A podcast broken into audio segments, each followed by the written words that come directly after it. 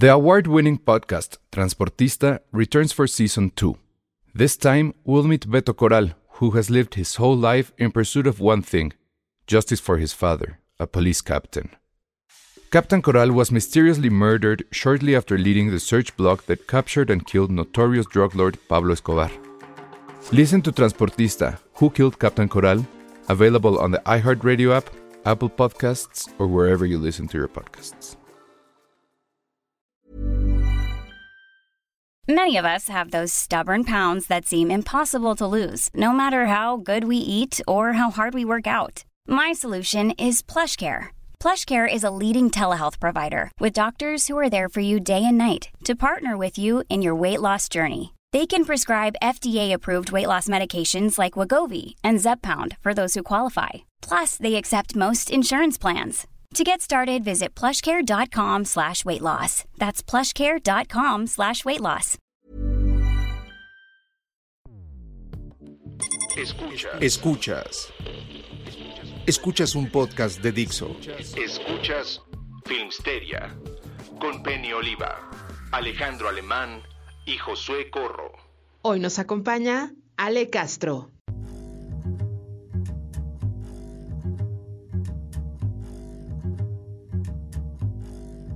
Hola a todos, bienvenidos a Filmsteria, el único podcast que resurgió como el ave fénix y recuperó la cuenta de Twitter. Regresamos como el Jedi, como... ¿Quién más regresa? Como el Rey.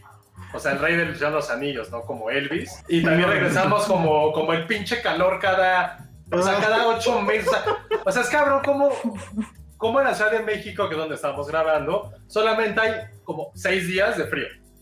Los demás Sí, es- está hace, cañón. ca- hace calor o es húmedo o llueve. E- Es horrible, es horrible. verdad. No, no entiendo cómo hay gente que sí les pueda gustar el, el calor, pero independientemente de eso, ya por fin regresamos en Twitter, que eso es lo más, lo más importante. Tuvimos que vender nuestra alma, nuestra alma a Satanás para que, para que regresara, pero por fin ya. Y creo que la lección aprendida es, son dos cosas, bueno, una sobre todo. Y para todos ustedes también que tengan una cuenta que tenga una o a 8 millones de seguidores, no importa. Ya no suban videos. Creo que esa es la, la clave. Ya no suban videos. Y lo que estuve escuchando es que lo que tenemos que hacer ahora, y ya veremos cómo lo hacemos, que hay que borrar todos los videos que tengamos a partir de ayer hasta como de 2008. Entonces no sé cómo hacerlo. Puede- si alguien sabe si existe una aplicación que pueda hacer eso, avísenos para así borrar todos los videos, pero ahora no, no, no tengo tiempo para investigar, pero voy a hacer eso. Entonces, eh, eso es lo que voy a, voy a intentar este fin de semana, borrar todos los videos que se han publicado en historia de Filmsteria. Lo sentimos, Ahora, pero Y no También pasa nada. estaría... A ver, ¿qué pasó, Ale? No, o sea, como, ¿quién te dijo eso? ¿Por qué, por qué específicamente esas, o sea, Porque todas las cuentas que han suspendido han sido por videos. Todas. Entonces ya creo que no hay que jugar al mago y decir, güey, pues... ah, Que sí, es, que sí es una tontería, ¿no? Porque, o sea, al final pues, somos un medio que habla de cine y hablar de cine sin videos, pues sí es como cortar, pues digo, no cortarse a lo mejor una mano, pero sí cortarse un dedo, ¿no? O sea, y, y eso al final... derechos es bien complicada, sí. Sí, pero sí, es eso, o sea, a- al, al final el tema es que, lo- o sea, a nosotros nos va a afectar tal vez, pero a los que les va a afectar más, pues son las distribuidoras y demás. O sea, lo que los videos que subimos usualmente son trailers. O sea, no, no, pues, pues, siento que el tráiler sí se puede, pero lo demás no. O sea, creo que mejor no. Es que Pues está sí. bravo, porque imagínate, o sea, nosotros como distribuidores, inclusive nos ha pasado. Y tenemos que decir como, güey, tengo los derechos de México y... Que nos ha Está pasado. muy mal. Oigan, pero no hemos presentado a nuestra invitada del día de hoy, Preséntenla. que está aquí abajo de nosotros, en este cuadrito. Ella es Daniela Salazar, ella trabaja en muchos medios. ¿En qué medios trabajas, Daniela? Pues eh, eh, yo trabajo en trabajo en Animal MX, que es un medio hermano de Animal Político. Es Ujú. el medio que se dedica a hablar de entretenimiento, salud mental, etcétera, etcétera. Y ahí Es el hermano cool. obvio. Ajá. Es el, es el herma- es el hermano del área, es el hermano área 4, ¿no? Es el hermano de área Exactamente. 3, área 3, un poco, o sea, ¿Sí? tampoco. Tiempo, tiempo. A ver, el tú mejor dices que tú eres área 1. Sí, yo soy área 1, Ah, claro. tú eres lo sí, peor. cierto. Tú eres Pero- lo peor, o sea, tú Pero eres yo sí lo hablo, peor. pero yo sí hablo de política, o sea, animal político sería área qué. O sea, no entiendo ahí. Área, Es verdad. área 4, No, pues es área área- 4. ese es Es área área cuatro. cuatro, de hecho. Pero área 4 área éramos los chidos. Sí. No, No, área pero... 3, ¿no? Área 3. No, es que Área 3, ¿estás con la bronca con Área 3? Que, perdón, si me estás escuchando mi hermana, sabes, sabes que te quiero, pero. no, o sea, Área 3 era- eran, eran los contadores, eran los supergodines. Era, Área 3 era. Si, existía, si hubiera este- existido ese, esa broma antes, o sea, Área 3 era Área Godines, Área Topper. Esos me decían los del Estoy Área muy Topper. ofendida. Estoy muy ofendida por este comentario. Pero está bien, o sea, Profundamente ofendida, José. ¿tú qué eras? ¿Tú qué eras, Ale? ¿Área, área qué? Área 4, según yo. Eres Área 3. Todos si eran tú eras área Área 4. Yo sí era Área 4, yo sí muy orgullosamente. Área 4 es de 4%. artes y de eso, Es ¿no? artes, Sí. filosofía, eso. Y Ah, área 3 es que- era lo cool. Ah, no es cierto, Sí. yo estaba en área 3, ya me acordé, yo estaba en área Muy 3. bien. Pero área, área Sí, 3, ¿cuál era entonces? Ciencias Como de sociales. ciencias sociales. Ajá. Mm. No godines, no ciencias godines, ciencias sociales. Pero a ver, entonces ya no entendí. Animal político sería área Ay, José, tres no o te área puedes cuatro? quejar porque de todas maneras te Área terminaste cuatro, con el ¿no? topper. Área 4, sí, creo que sí. Sí, animal político es área 4, la neta. Y, y- y Animal MX es área 3, Área relajado. No, es, no, no, no estudió para el examen, pero lo pasa con 7, con 6, pasa. Con 8, ¿no? No, no es Ocho, el beneficio matado, mete chelas a la prepa. no sé, cosas así. Está muy Así bien, es. qué bueno. Entonces ahí trabajas y el Así motivo es. por el cual te invitamos eh, es porque escribiste un texto justo por el regreso de los cines. Como todo mundo sabe, este lunes, ¿sí fue a partir de este lunes? Sí. Sí. ¿O del El pasado? lunes. No, fue este lunes, ¿verdad? Este, este. Sí. Iniciaron, bueno, pues abrieron otra vez la- las puertas de los cines, o el cine. ¿Por No, qué? los cines. Dejen de despreciar a los independientes, por favor. Pero no, es que creo que los Ah. independientes tampoco abrieron, ¿no? ¿O sí abrieron? Sí, Sí, sí, claro abrieron. que sí. Ah, yo pensaba que no. Guau, tranquilo. Bueno, abrió una cadena y la otra no, ya sabemos, este, Cinemex pues definitivamente decidió bajarse del tren, por lo menos tres meses es lo que tenemos entendido, porque en realidad se fue como las chachas, o sea, ni avisó, no hubo comunicado oficial, todo fueron lo- la rumorología y cosas que más o menos se confirmaron no oficialmente, pero de fuentes muy eh, cercanas a, a ellos, ¿no? Entonces, todo indica que deciden, no, pues ya, no nos, no nos sirve de nada abrir si no hay estrenos fuertes. Y que además con un aforo de 20%. ¿Cuánto es 20% en una sala este, tradicional o, o- o promedio? Pues Pues, a ver tú, a ver, a ver área 1. Ingeniero, A ver, dime- por favor. A ver área 1. díganme, órale va, pero díganme cuánto cabe en una sala normal, a ver, ¿cuánto vale? 280 personas. El 10% es 28, entonces la mitad de 28, 14 personas. Ah, no, 28 es 10 y es 20, ¿verdad? Es 20%. Es el 20, ah, no, entonces Es el doble. 56, 56. Ajá, ajá. Área 4. Ay, sí. Ay, Pero no, porque saqué el 10%, güey, ese, ¿no? Bueno, pues tampoco son tan pocos. Yo pensé que era así como Sí, 5. No, no, pero 280 es una sala muy grande. Muy grande. con todo grande. todo, lo triste es no es no es que te digan, ay, pues abrir el 20 o el 30%, que es, ojalá fuera ese, se llenara ese 20%, ¿no? La asistencia Claro. En promedio son de 3, 5 personas, o sea, la- las, las funciones así con más éxito han tenido 10 personas en un fin de semana. Puta. Justo ese es uno de los de los retos, ¿no? O sea, que la gente no está teniendo la confianza de ir al cine porque no no creen que sea un lugar seguro. Y esa es una de las como de los desafíos que enfrenta la industria en estos momentos. ¿Ya, ¿Ya hay alguna razón de por qué la gente cree que no son seguros? Por, pues por el tema de que son espacios cerrados, o sea, creo que ese es el principal eh, motivo por el que la gente está desconfiando de ir al cine, Eh, porque no hay ventilación natural, a pesar de que, bueno, eh, algunos cines, bueno, la mayoría de los cines eh, implementaron como sistemas de filtrado, donde el aire se cambia como mucho más continuamente que antes, ¿no? Antes de la pandemia.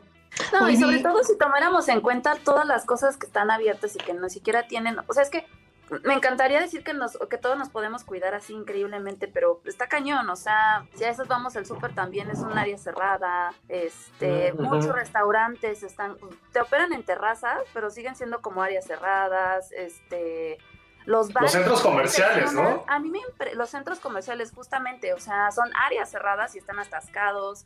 Los bares, yo he visto por aquí bares atascados, o sea, Es como incongruente, pero... Sí, sí, inclu- incluso hay como islas dentro de los centros comerciales donde son como cafeterías y pues tú, o sea, comes ahí, entonces Claro. pues te tienes que quitar el cubrebocas, ¿no? Sí, sí, es un poco una, una incongruencia.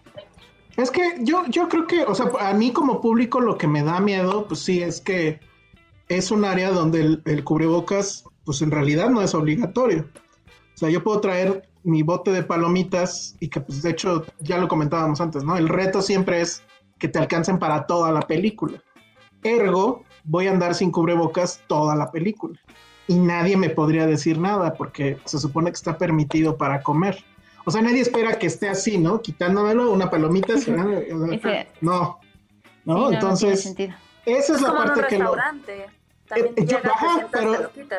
Pero yo por Sí. eso no voy a restaurantes ahorita. O sea, e- ese- eh, creo que ese es un poco el tema. Y la, la cosa que tiene el restaurante, creo, es que definitivamente, pues está, por más que, bueno, puede estar muy cerrado, pero también puede estar muy abierto. O sea, puede estar en, en el- en la terraza o ahora ya en la, en la banqueta. Y eso, pues como sea, da un poquito más de seguridad, creo, porque pues hay una corriente de aire, ¿no?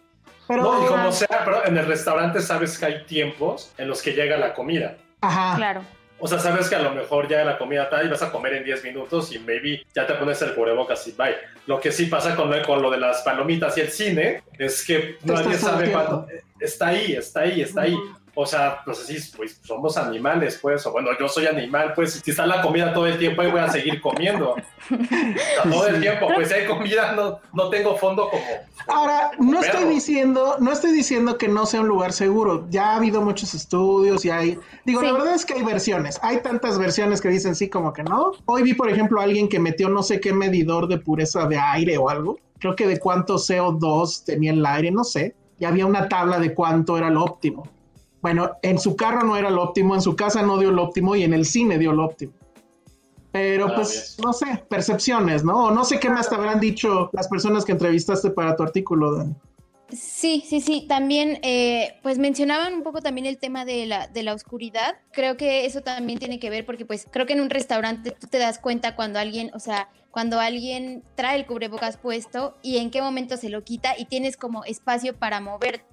Y en el cine no. O sea, en el cine o ves la película o te estás fijando en si la persona de al lado tiene el cubrebocas puesto o no lo tiene puesto, ¿no? Entonces creo que ese, ese tema también es, es importante y creo que es, es, el principal desafío que mencionan los, los entrevistados, los especialistas, eh, con respecto al regreso de la sala de, de- a las salas de cine, ¿no?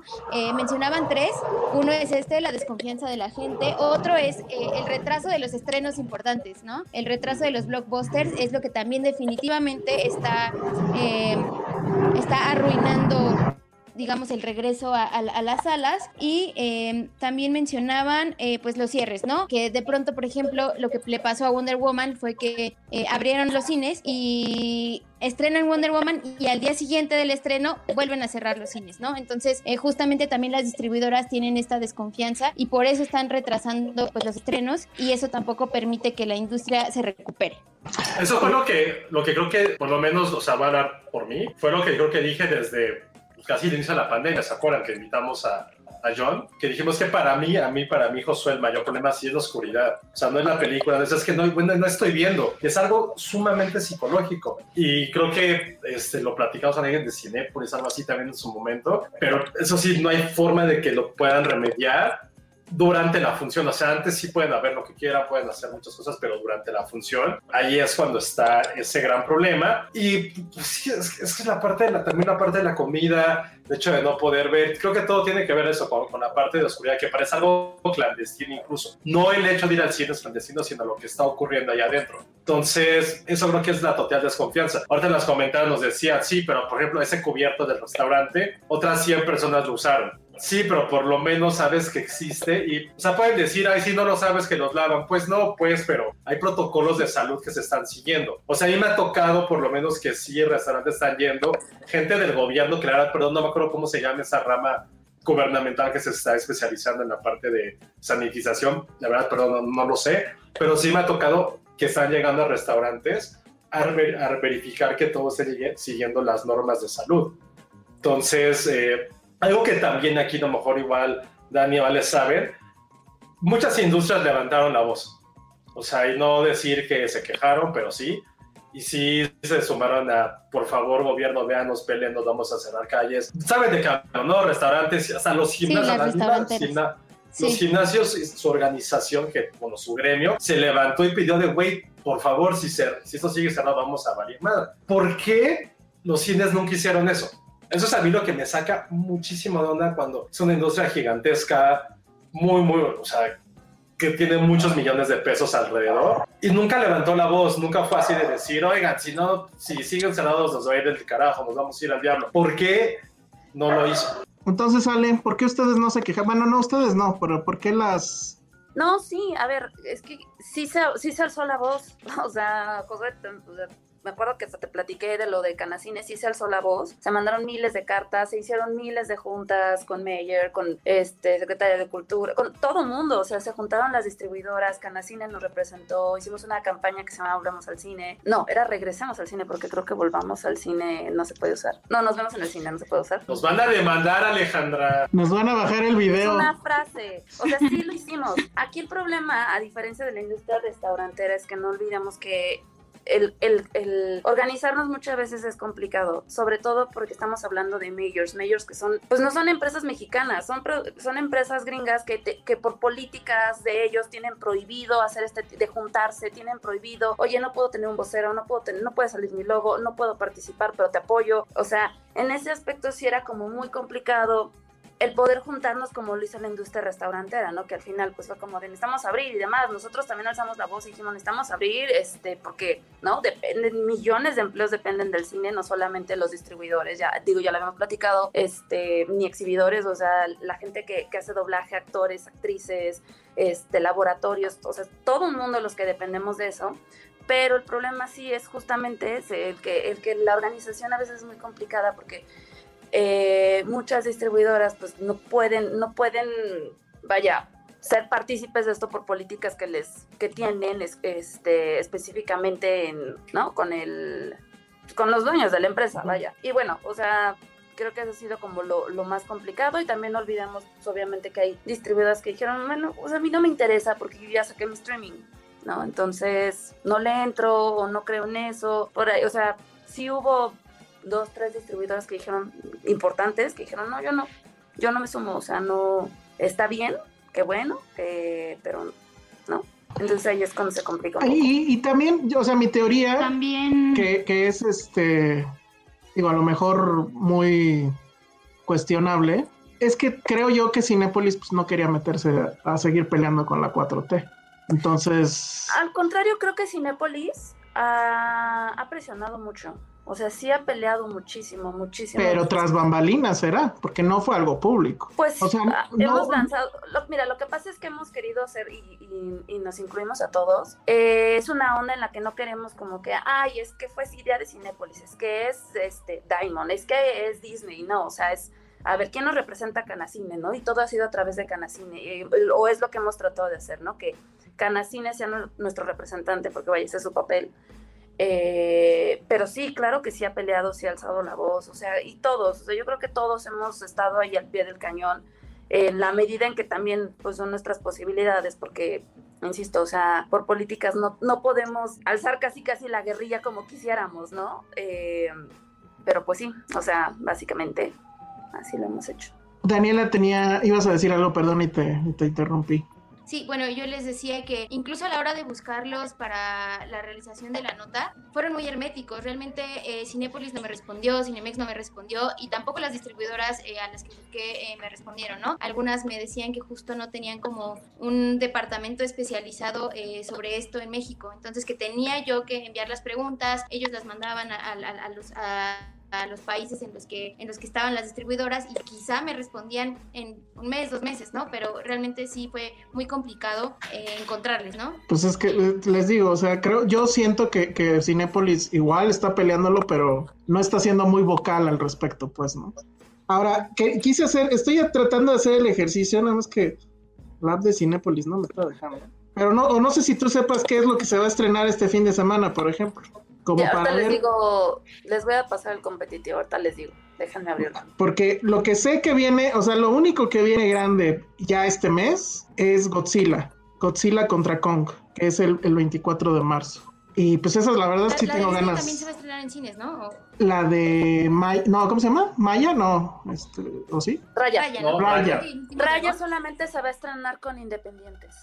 Hace rato preguntó algo, alguien, creo que Ericito preguntó que, si era cierto que, que, Cinepolis no quiso estrenar la esta de Raya. O fue, o fue algo así puso en un comentario. No lo, si lo puedes volver a poner Ericito estaría bueno porque creo que sí valía la pena platicar de eso, nada más que no, no sé bien cómo, cómo lo estructuraste porque no, me, no conozco la noticia, pero algo así habías puesto. Pero creo que sí es así, ¿no? O sea, no, no se estrena, Cinepolis no lo tiene, pues. No, Cinépolis no va a estrenar. Entonces, pues ya con eso ya prácticamente, o sea, las salas pequeñas es lo que comentas. las pequeñas y su lanzamiento en, en su plataforma simultánea. ¿Y cuánto va a costar? ¿Ya sabemos? ¿Qué? ¿O no? ¿O, o va a ser gratis? En- 329 En pesos. Disney Plus. no, pero sí va a costar 329 pesos. 329, sí, 329 pesos y va a estar disponible del 5 al 19 de marzo. ¿Y quién va a pagar? está. 329 pesos. O sea, pone Ericito que se dice que Cinepolis se echó para atrás con Raya porque el viernes se estrena en Disney, en Disney Plus. No, pero bueno, sí, pero pa- a pago. O sea, Ah, ah. sí te, sí te sale más barato pagar los 300 si es una familia de cuatro personas, palomitas, refrescos y todo. Sí te sale más barato pagar los, en los extra a Disney que ir al cine. Y más seguro. Que es gasolina, exacto. Que Y es sin miedo, gasolina justo. y sin miedo. Y sin miedo al contagio. El miedo no tiene precio. sí, o sea, también. sí, además es que también, o sea, creo que a la, a la crisis desatada por la pandemia se, se le unió como el auge del streaming, ¿no? Que bueno, o sea, ya venía, pero al menos el cin- los cines todavía estaban defendiendo su ventana de distribución de, perdón, su ventana de exhibición de 90 días. Y por ejemplo, los especialistas a los que entrevisté calculan que esa ventana o va a desaparecer o se va a reducir a 10 días. En 20 algunos días, casos ¿no? yo creo Y que va a Pues esto desaparecer. tampoco le conviene tanto. Que ahora también, el, eh, por ejemplo, una cosa que anunció Paramount Plus, no sé si la vieron, y que sí está muy cañón, es que ellos iban a respetar la ventana, pero creo que va a ser nada más de un mes. Entonces, pues ya ahora sí, Sí, ya se va a 30 estrenar, días. se va a estrenar este Misión Imposible, se va a estrenar, eh, ¿cómo se llama? La de que no puedes hacer ruido porque si no viene el monstruo y te come. Un lugar en A Quiet- silencio. Quiet Place. A Quiet Place. Entonces, pues ya, o sea, lo que vamos es, ¿qué va a pasar finalmente con las salas? ¿Qué creen que vaya a pasar? Yo la verdad es que creo que todavía este año va a ser complicado, probablemente el último trimestre, que es hacia donde básicamente todos los estrenos grandes empujaron, probablemente hay algo eh, interesante ahí, siempre y cuando pues las vacunas ya estén, pues qué será, 50% de menos, ¿no? Pero si no, y si los contagios siguen igual y los porcentajes de muerte siguen igual, que son básicamente mil personas que mueren diariamente en México, pues sí está complicado, ¿no? O sea, creo que, que sí, Cinépolis la tiene muy complicada y bueno, ya ni hablar de los, de los Todos la tenemos muy con- complicada, pero va a seguir. O sea, va a seguir y vamos a ir viendo cómo pues, nos vamos adaptando. Porque, o sea, creo que es que ni los cines ni nosotros sabemos la ciencia cierta ni tenemos como la verdad de la vida de decir esto es lo que se tiene que hacer porque no sabemos. O sea, son tiempos súper raros, inciertos. Lo que sí creo que queda claro es que la gente quiere inmediatez. O sea, ya no es como que sale la película este, en el cine y me espero tres meses a que salga en. Ya ni siquiera hablemos del DVD y el Blu-ray que está muerto. O sea, ya sale este, en mi plataforma favorita en tres meses. No, es como la gente es lo que quiere ya, ya, ya, ya la quiero ver ahorita, en este instante. Lo que, lo que va a pasar también con Raya es, siento que también va a ocurrir lo que Mulan, se la comió la piratería. O sea, todavía no está nada en México, ya todo México la había visto porque pirata en todos lados, ¿no? Y, y, y sí, o sea, digo, ya lo habíamos platicado, ya habíamos este, desmenuzado un poquito esta onda de que la gente no tiene internet, de que la gente todavía no, este, pues no se avienta a pagar tanto streaming, porque ahorita se viene una ola de, de plataformas increíble, donde hay que desembolsar un montón, y, y creo que no toda la gente tiene esa posibilidad, como para que digamos, bueno, va a ser un éxito, digo, creo que va a ser un ensayo interesante, pero yo, no me confiaría tampoco a decir así de, sí, claro, todo el mundo va a pagar sus 300 pesos, porque como somos cuatro nos conviene, o sea, no lo sé, yo me iría más porque la piratería a jugar ahí un tema importante. ¿Qué pasó? No, eh, ahorita es que nuestra querida Yasmin nos pone algo muy interesante en los comentarios, que pone, eh, el ciclo de Wai va- es muy tentador, ¿no? Wong Kar Wai va a, van a ver un ciclo de uno de los mejores directores de la historia, a mí en particular me, me encanta, pero eso no es el punto. Este, este ciclo va a estar tanto en, en streaming, en movie, como en cines, como en algunos cines, ¿no? Ahora va a estar en Cineteca justo y en algunos independientes. No es una pregunta muy tonta, pero ¿alguno de nosotros se arriesgaría a ir a Cineteca por, decir- no es por decir lugar, ¿eh? No me importa. A ver una película de Wong Kar Wai. Híjole. Es que, o sea, ¿sabes?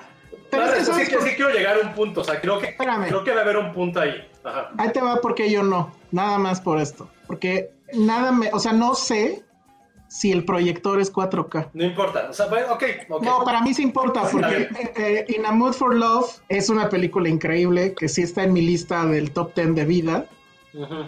Y verla en 4K, creo que, y en pantalla grande, sí me llama mucho la atención. Pero si me salen con que, pues sí, aquí está el 4K, pero mi proyector es de 1080 por 720 o lo que sea. Cine, Cine Tonalá lo tiene. Cine Tonalá, después Sé de que lo de sí, Roma, no, sabemos no que lo tiene. Sí. Ajá. La Cineteca no estoy seguro. O sea, esa sería mi pregunta. Ahora, Cine Tonalá fui a ver Mank y pues ya les platiqué la vez pasada. Dos o tres parejas que entran al cine sin cubrebocas y Cine Tonalá no les dice nada. Entonces, pues ahí ya dices, no, definitivamente no. ¿Tú, tú Dan, irías?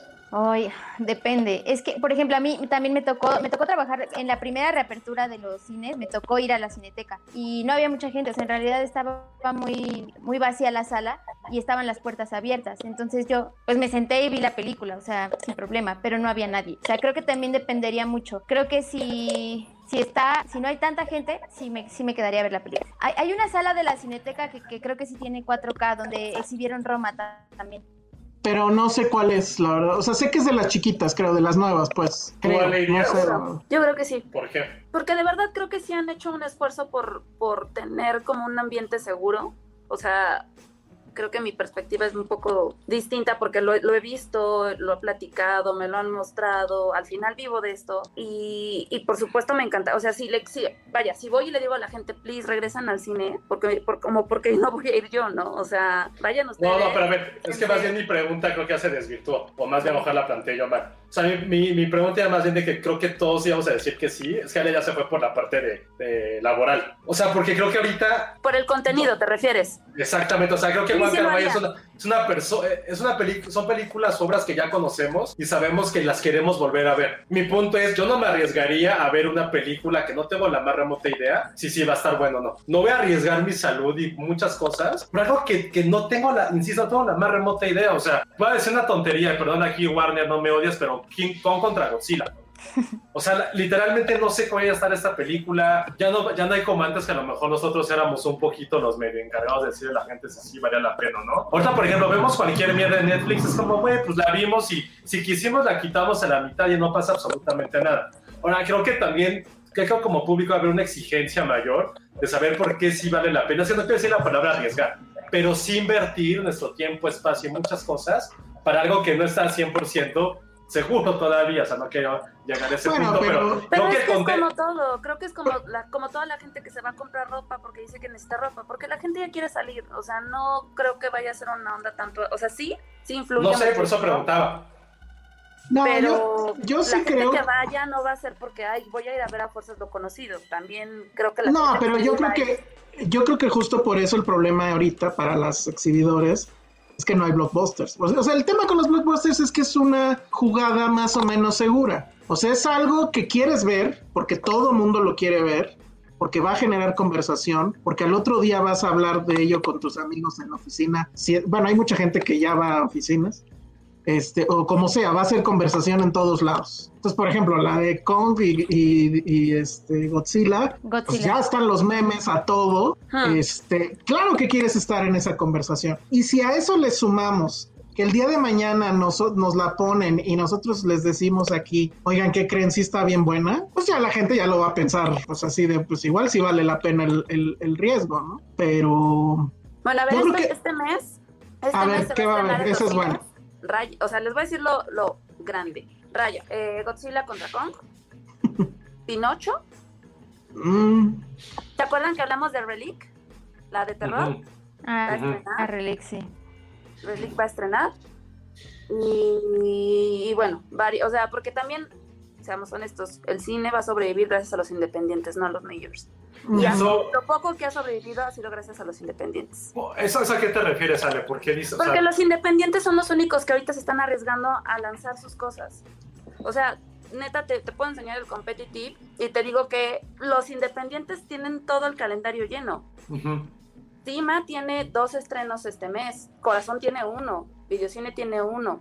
De ahí en fuera no está Pop, no está Sony, no está Universal, no está Paramount. Walt Disney está con Raya, pero sabemos cómo es su, su estreno, ¿no? Y el único mayor que está es Warner con Kong y una película que se llama The Little Things. Y bueno, ya, ya sabemos que Warner es como el kamikaze de este asunto, ¿no? Se ha lanzado como tres veces al vacío. Y está Con- increíble eso, neta, qué chido Sí. que La verdad, sí. Con Tenet lo intentó, Sí. Con Wonder Woman lo intentó, Bueno, pero va con por Wonder Woman Kong. sí fue, sí fue muy mala suerte, pobre. Pues sí, pues sí, pero justo. Muy mala o sea, suerte. Pero pues sí se les reconoce el valor, la neta. O sea, lo han intentado ya todo. Después de Kong ya no sé qué les va a quedar. Y de hecho, ¿saben qué es lo curioso? Que la película que creo que sí sería un trancazo, este mes no va a estar en cines. Que va a ser, nos guste o no, ¿Cuál? el maldito Snyder Cut. Mm, ay. Bueno, sí, puede sí, ser. puede Sí. Bueno, quién Sí, yo- sabe. Que quién sabe, yo creo que justo iba a decir eso, que justo igual y puedan ahí llegar a alguna negociación y decir, ay, la vamos a tener especial en ciertos cines o Mm. especial en este día. Y ya. A lo mejor, es que pero no, ya sacaron. cuatro horas. Exacto, pero a- ahí lo que yo, lo que yo, mi- la lógica que yo traía era, pues ya que importa, o sea, una película de cuatro horas era- es un problema porque te quita espacio para las otras películas, para tener más exhibiciones. Pero pues ahorita que tienes 20% y eso, pues Sí, mejor que estén ahí. Pero que fíjate que ese consuman- 20% suma, te lo juro suma. O sea, a ver, les voy a poner este panorama. Yo estrené eh, el, el fin del mundo en, en septiembre del año pasado con asistencias de promedio justamente de 8 personas, 10, 11 y nos fue increíble. O sea, al final también es, un, es el recuperar, ya tengo este producto, lo puedo recuperar y si estreno en cine la puedo seguir explotando. O sea, Sí. la verdad es que creo que, que todo suma. O sea, me, me encantaría decir, no manches, estamos llenando el 20%, lo estamos, lo estamos llenando, estaría increíble. Pero hay películas que han, sa- han sabido resurgir con esos cuatro o cinco personas que van. Sí, pues, pero te digo, sea, por eso, más a mi favor, si está eso, pues estrenas la, la pitch película de cuatro horas horrible de Pero es que Snyder. también depende, a ver, es que... Obligas, tiene, tiene, la película trae intermedio. Entonces, básicamente obligas a que la gente salga por más palomitas y salga por más refresco. Ya Sí. ganaste. No, O sea, ya ganaste. justo, la gente no quiere, la gente no quiere estar con personas que están comiendo al lado o en la misma sala. Cuatro. Yo No, diría, No, Los que van a ver esa madre, sí. cuatro horas, ¿qué, qué tanto Bueno, implica sí. de más riesgo? O sea, el riesgo por cuatro horas Sí, es el doble o el triple que riesgo. normal. Sí, yo por eso diría que, o sea, uno no le iría a ver ni, a- ni, ni, gra- ni gratis, pero Yo menos creo por que esa la parte. gente, yo creo que la No gente sé. que está prendida por ese asunto, quizá los fans, sí lo consideraría. sí, los fans fans quizá lo consideren. Sí, yo creo que ahí estaría. Incluso sin mascarilla. Qué horror. Bueno, por lo menos que se lleven la de Batman. Ay, Ah, si no, pero la de Batman es así. cosas, ¿tú crees que no se van a arriesgar en La de ¿La de quién? Ya, ya no supe qué iba a decir ahí. La de, ¿cómo se llama? ¿Cómo se llama el, el, el personaje de el personaje de, de ay, ¿cómo se llama este sujeto? ¿Qué El hace? de la Dime. máscara, se me acaba de ir su nombre. Jim Carrey? Tom, Bane. no, ¿Cuál máscara? Que se llame la máscara de Bane. Ah. Exacto, muy Ah. bien. Sí. Que no sale en la película, pero bueno. Oye, esa, esa idea de Cintia no es nada mala, ¿eh? Que hagan intermedio para desinfectar la sala. De hecho, esa, pasará. Eso es buenísimo, ¿eh? Sí. si, si hicieran esa función de cuatro horas, pues sí. El intermedio lo, lo usan en, para la- eso. en las redes sociales leí este, un comentario que se me hizo muy atinado. No, no me acuerdo quién lo puso ya. Eres como el jefe Diego en las redes sociales de los Ajá, chavos. ajá. En Eh, el eh, internet de las En, la inter- chavos. en el Internet de las cosas, este, como paréntesis, teníamos una becaria en Cinepolis cuando trabajaba ahí, que ella creía que el modem, el modem, era el Internet. O sea, ella pensaba que el modem, sol- que Internet solo vivía ahí. Entonces un día lo tiró, o sea, sin querer lo pisó y lo tiró, y pensó que había tirado el internet de todo, así de toda la empresa. Y todos así de, güey, no, no, no pasa nada. Entonces, Güey, eso es un capítulo de, de, de IT Crowd. O sea, eso pasa en un capítulo de The IT Ah, Crowd. sí, pero que había leído un comentario en la red social, en la internet, que la gente, que había gente que, que estaría dispuesta a pagar quizá el doble de lo que cuesta un boleto si aseguraran que en esa función la gente no iba a comer. Ajá, sí, sí, yo vi ese tweet, yo lo retuiteé de hecho. Sí, yo Ah, lo de aquí acuerdo. entonces. Pero la gente cuánta, o sea, es que también No, pues ¿cuánta pagas. gente no salió a decir, es que yo sin palomitas no voy al cine. Bueno, yo Bueno, salgo a decir. Para esos van a sus cines donde sí lo hagan. A lo mejor, Ajá. digo. Si a mí me dijera Cinépolis, a ver, ah, va a haber una sala VIP donde no va a haber comida, no se permite comida, pero te va a costar la entrada, ¿cuánto te late? ¿Cuánto sale ahorita? ¿150? Ajá. 200. Depende del cine, ya lo habíamos. Eh, 200, Bueno, ¿cuánto el ticket 200? price promedio más o menos son 80 pesos. Cuando salen 200 pesos. Pero de un VIP, 200 pesos. Yo sí lo pago, 120. yo sí lo pago para ir a ver la de King Kong. A ver, Penny, que ya llegó Penny. Eh, ¿Qué Eh, tal amigos? ¿Cómo están? Hola, hola, hola Dani. ¿Tú Hola. pagarías 200 pesos para Hola. ir a una sala Hola. VIP donde no te dejan comer y por lo tanto no se quita la gente el cubrebocas? Mm, sí, quizás sí. O sea, es que están cómodas las, las, los asientos, están cómodos los asientos, eso me gusta. Digo, que a lo mejor te dieron chance de, de- de tomar agua, ¿no? Pero sí entiendo que sí, para mucha gente, eh, eso sí, Sí, claro. sí no, no sería muy atractivo, ¿no? Porque es a lo que las personas van al VIP, justamente, a tener como su botanita y sentirte como en tu casa. Bueno, pues entonces ahí está. Creo que tendríamos que dejar el tema por lo pronto ahí. Sigo pensando que el, el- el- el- tema es que no hay títulos ahorita. ¿Tú sí quieres ir a ver la de King Kong contra Godzilla, Penny, o no?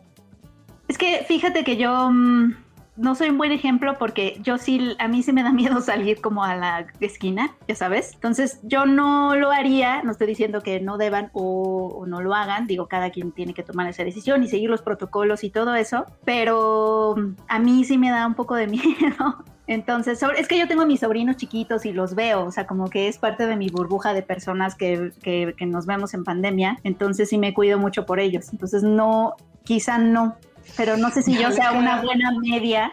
Es que ahora es, no, no, es que ahora sí es problema, porque a diferencia de la última vez que nos planteamos esto, ahorita ya han pasado muchas cosas. Nos han pasado Es que, es muchas que nos cosas. han pegado varias cosas Ya nos ha pegado esto, ajá, a varios, de manera de personal.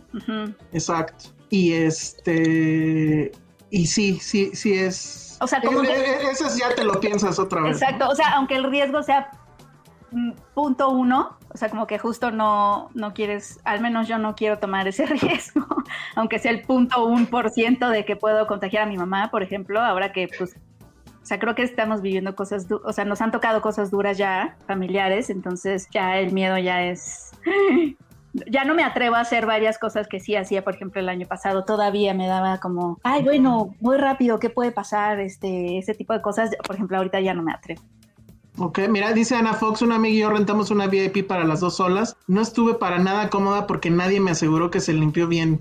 Estoy mal. No, pues es que todos estamos así. Sí. Ya que el Cruz dice, pone paranoico lo siguiente, 15 minutos en un lugar no ventilado es peligro latente para contagiarse. Chin. Bueno, Y pues eso sí, pues cines vez no lo va a poder cambiar. O sea, siento que por más videos, por más atención que pongan en esto, o sea, es algo psicológico, la verdad. O sea, o sea, sí, creo que, o no sé, Dani, a lo mejor conoces más de eso. Creo que el común denominador es justo eso. Es el hecho de no saber que estás entrando a un lugar seguro. Y al mismo tiempo es extraño porque vas a otros lugares donde tampoco lo sabes, pero ahí estás. Y todo se reduce a que Sí, es claro. algo oscuro. Pero bueno, se ha extendido ¿Qué pasó, Dani? Oscuro y cerrado, ¿no? Porque mucha gente, sí, eh, que bueno, que la idea es esta, ¿no? Que es un lugar oscuro y cerrado, o sea, porque la gente siento que tiene un poco más de confianza de ir a lugares abiertos, aunque tampoco se recomienda que estén aglomerados, ¿no? Por ejemplo, un tianguis, pero dicen, ah, no, está abierto, y entonces ya sienten como mucha más confianza. A pesar de eso, creo que también ha habido como muchos eh, descubrimientos nuevos, ¿no? Científicos. Por ejemplo, recientemente se encontró que los purificadores de aire con filtros EPA Mm. reducen eh, seis veces el peligro de contagiarte estando en un lugar cerrado con una persona contagiada, ¿no? Entonces creo que est- estos nuevos hallazgos también podrían, digamos, ayudar a la reactivación de la industria, ¿no? Lo que es un hecho es que en el futuro las salas, o sea, al menos en el futuro inmediato, o un poco a mediano plazo, las salas ya no podrán estar tan aglomeradas como antes. O sea, ya no vamos a poder vivir, digamos, esa experiencia de salas completamente llenas, codo a codo, con gente comiendo así, ¿no? Eh, eso va a cambiar y también siento que la gente, los espectadores van a buscar eh, la posibilidad de entrar a salas más grandes o a salas más caras y es ahí donde creo que las distribuidoras y productoras pueden poner como sus recursos, ¿no? Decir, bueno, pues yo estreno en salas VIP y la gente creo que sí va a optar por eso, ¿no? Para tener mayor seguridad. Es decir, eh, una sala con el 20% de aforo que sea mucho más segura para ellos también, aunque sea más cara. Exacto. Bueno, pues vamos a ver qué pasa. Yo sí creo que ya cuando vengan los blockbusters grandes, sí va a ser complicado no querer verlos, pues. Y también no sé qué va a pasar laboralmente, pues yo sí tengo que ir a ver cosas, digo, si no, entonces, es, que qué escribo y cómo como, entonces... Creo que es eso, porque yo últimamente, con la, cartelera como estaba en 2019, seguramente si, si la cartelera está igual, sí podría vivir en film en latino o en, o en movie, o sea, yo creo que sí, yo sí lo lograría, este, porque ya la cartelera a mí muy personal forma de ver amigos estaba terrible en dos de blockbusters en 2019 todos eran los mismos con las mismas historias todo era igual. Entonces pero el problema aquí es que nos dedicamos a esto entonces tenemos que verlas. No o sea es como decir yo puedo vivir de Criterion pero, pues, pero eso, no nos paga. Ajá no nos paga. Lo que nos paga va a ser raya. Y no la vamos a poder ver porque cuesta 320 pesos. Ay, Raya, Raya sí la quería ver. Pues sí, o sea, eso, me pagan por nota, entonces mejor no la veo. La nota va a costar lo que va a costar lo que me cueste la película, pues sí. Gracias, Disney. Denos dinero, amigos. Necesitamos un mecenas. Denos dinero, por eso ahí está el superchat, amigos, para que le entren. Si alguien me da los si alguien me da los 300, sí compro Raya y la comento. Es neta, ¿eh? Es neta. Porque ya, ¿se estrena cuándo? ¿El viernes o cuándo se estrena? Se me había olvidado que tenías que pagar extra. O sea, ya el viernes. Ya tenemos Disney Plus, Disney. ¿Por qué nos haces esto? O sea. Pues ya ves. Porque no podemos ir al cine. Plus, plus, Disney es Disney Plus Plus. Luego va a haber otro plus que vas a pagar por no, pagar, por no ver las películas así pero pagas un extra todos los meses. Pero es horrible para nuestra autoestima, porque es como cuando en la adolescencia nunca estás del todo in, o sea, como que te aceptan las personas y piensas que ya está in, pero luego hay otro grupo más VIP adentro del que tú no, en el que tú no estás. Es como cuando como cuando lograbas entrar al, al, antro, finalmente lograbas entrar al antro. Te sentías increíble. No, resulta que hay un balconcito allá arriba donde están unos güeyes bien acá y ahí no, vas a entrar nunca. es lo mismo. Se parece mucho como cuando los de área 1 se querían juntar con los de área 4 y era como, güey, vete de aquí, ingeniero, guácala, vete.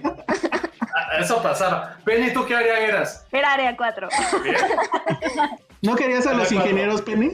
Sí, de hecho tenía un crush con uno bien fuerte. Ah, mira, bien, eh, toma eso, Josué. Nos, traicioné, Josué. No, está bien. Área 4 se repelía, o sea, Área 4 se odiaba entre ellos, entonces no pasa nada. Lo cual era bien cierto, estaba claro porque por lo menos los ingenieros tenían como algo en común, ¿no? Que era ser vírgenes y que les gustaban los números. Área 2 querían, área 2 pues, son, eran ser médicos, o sea, tenían algo en común. Área 3, pues era quien tenía los, este, los, los, zapatos más cuadrados, los pantalones más feos y los toppers más padres. Ay, claro que no, claro que no. Y área 4 era horrible porque tenías a los que querían ser abogados, a los de diseño que son completamente distintos, a los que estudiaban literatura, historia, así era como, o sea, así eran como puros mutantes ahí, entonces entre ellos, entre el área 4 nos odiábamos. Entonces, no está, está bien, está bien, Penny, está bien que hayas tenido un crush con alguien que sí tenía un futuro, no como nosotros. Exactamente. Los de Área 1 tuvieron un futuro, amigos. Sí, Área 1 y Área 2, así coches. Oye, ¿Área 3 era 4? Los de Área 1 no tienen un super chat. Exacto. Si son de Área 1, mándenos super chat, no sean gachos. Ustedes que pueden. A lo mejor el, el, el super chat así grandísimo que cayó la semana pasada, seguramente nuestra amiga era era de, área 1. Ah, miren, ya cayó uno de, área 1. Dani Crespo. Dice, a ver, lo voy a poner en la pantalla hoy. Dice, este superchat es con cariño para que feliciten al dueño de, mi, de mis quinceñas. Pepe Mex 84, que el jueves es su cumpleaños. Feliz, cumpleaños. A Pepe Mex. Eso. Aplausos. Muy bien. Bueno, pues ahí está el primer super chat. Bueno, pues vamos a dejar ya este tema porque ya casi se nos va medio programa en ello. Los Golden Globes, yo la verdad es que llegué tarde a verlos, pero creo que tú sí los pudiste ver, Jos. Bueno, ¿quién más los pudo ver? ¿Tú los viste, Ale? Yo los tuve que ver porque soy una guerrera de la prensa. Yo sí los Ah, tuve que ver y agradecí completamente que no hubiera arroba Filmsteria, porque por primera vez en décadas pude tuitear desde, lo, desde mi cuenta lo que yo quería, lo que se me antojaba y lo que me daba la gana y fui. O sea, era, algo- era algo que no quería ver y me la pasé increíble con las estupideces que estaba leyendo y perdona a la gente que leyó mis tonterías, pero me la pasé muy bien con eso. Twitter es, o sea, sí, sí extrañaba esa sensación, que tenía mucho tiempo que no la vivía pero en general, bien, creo que nadie le importaron los premios, o sea, quién ganaba, quién perdía. Creo que lo más interesante era ver este formato que creo que, que pocas veces creo que podemos conocer a estas, ah, odio decirle el nombre, pero celebridades desde una, una forma muy íntima.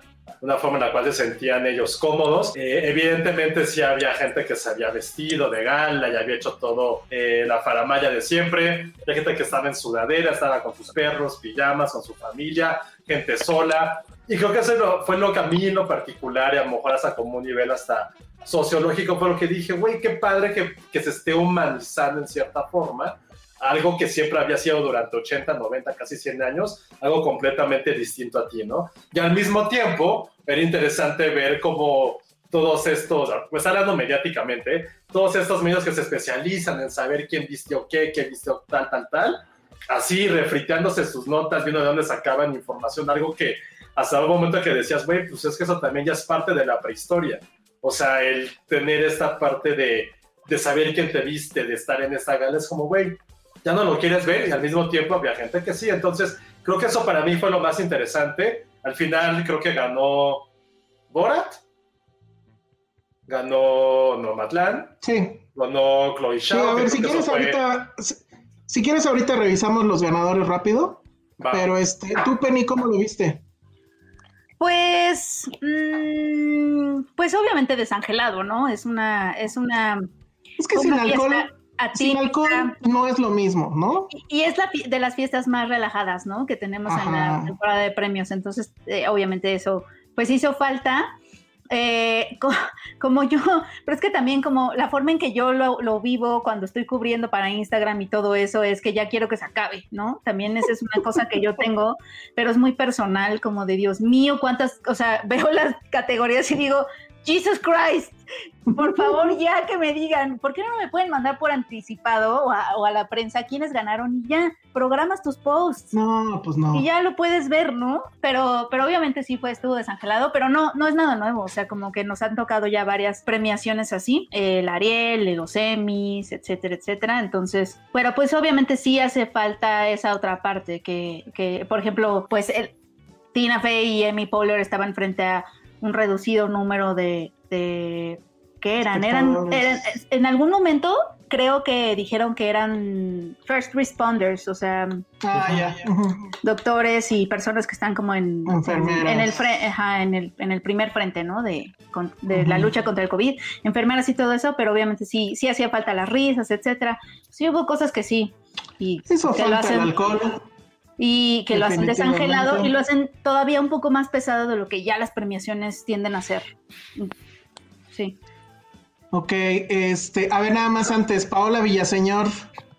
Efectivamente, ella nos puso un super ultra chat la vez pasada y ahorita lo vuelve a hacer. y Muchas dices, gracias. Solo soy una humilde financiera, pero en efecto estudié con los de área Bueno, 1. obviamente. Ahí está. El dinero está con los de área Área 1. uno. Sí, era, era ahí donde estaba el futuro, amigos.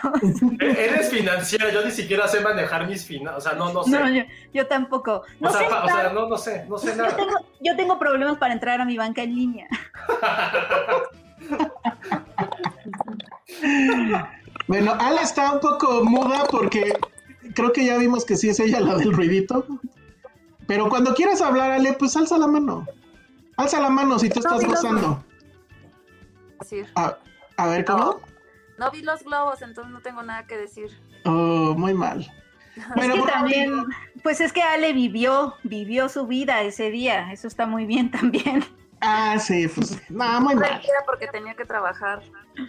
Sí. Ah, sí, cierto. Tú estás muy feliz porque ganó Nada Minari. más estaba pendiente de que ganaran las mías y listo, se acabó, no vi nada. sí. Oye, ¿qué sentiste, Ale, de que te la mandaran a la categoría de cine extranjero? Todos nos quedamos así de como por, Es que, es que ojo, no es cine extranjero, es en lengua extranjera. pero... No, perdón, pero esa Sí, categoría categoría. existe para separar al cine extranjero, porque no tendría sentido nada más poner ahí películas estadounidenses que estuvieran habladas en otro idioma. ¿Cuál sería el sentido de eso? Por ejemplo, si es una película de Costa Rica, pero en inglés, entra como A ver, película es como si hiciéramos una película mexicana que estuviera en náhuatl, entonces es película extranjera.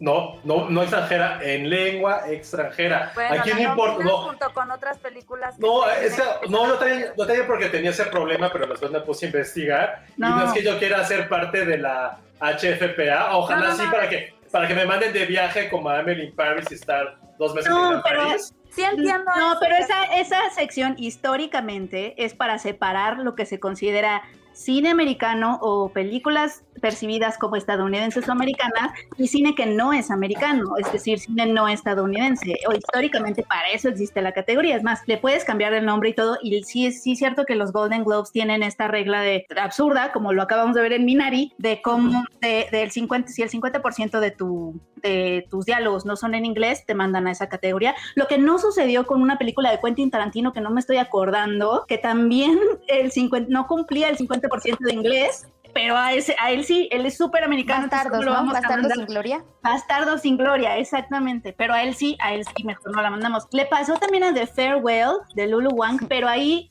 como que pasó un poquito más desapercibido porque The Farewell estaba ambientada en su mayoría en China. Ajá. Pero esta Minari es sobre el sueño americano, producida Sí, por una compañía americana. Exacto. O sea, eh, ambientada en Estados Unidos. o sea, como Pero ¿quién es el Totalmente protagonista? absurdo. El, el protagonista no Es- es, americano, no se llama Johnny, no se llama Sammy. Pero es alguien que está buscando el sueño americano. O sea, no. Y, pero además, eso no es, un- eso no es para nada un. O sea, aunque el protagonista no sea americano, eso no significa que las películas no sean americanas. No es criterio, ¿verdad? No es criterio para nada. Pues imagínate.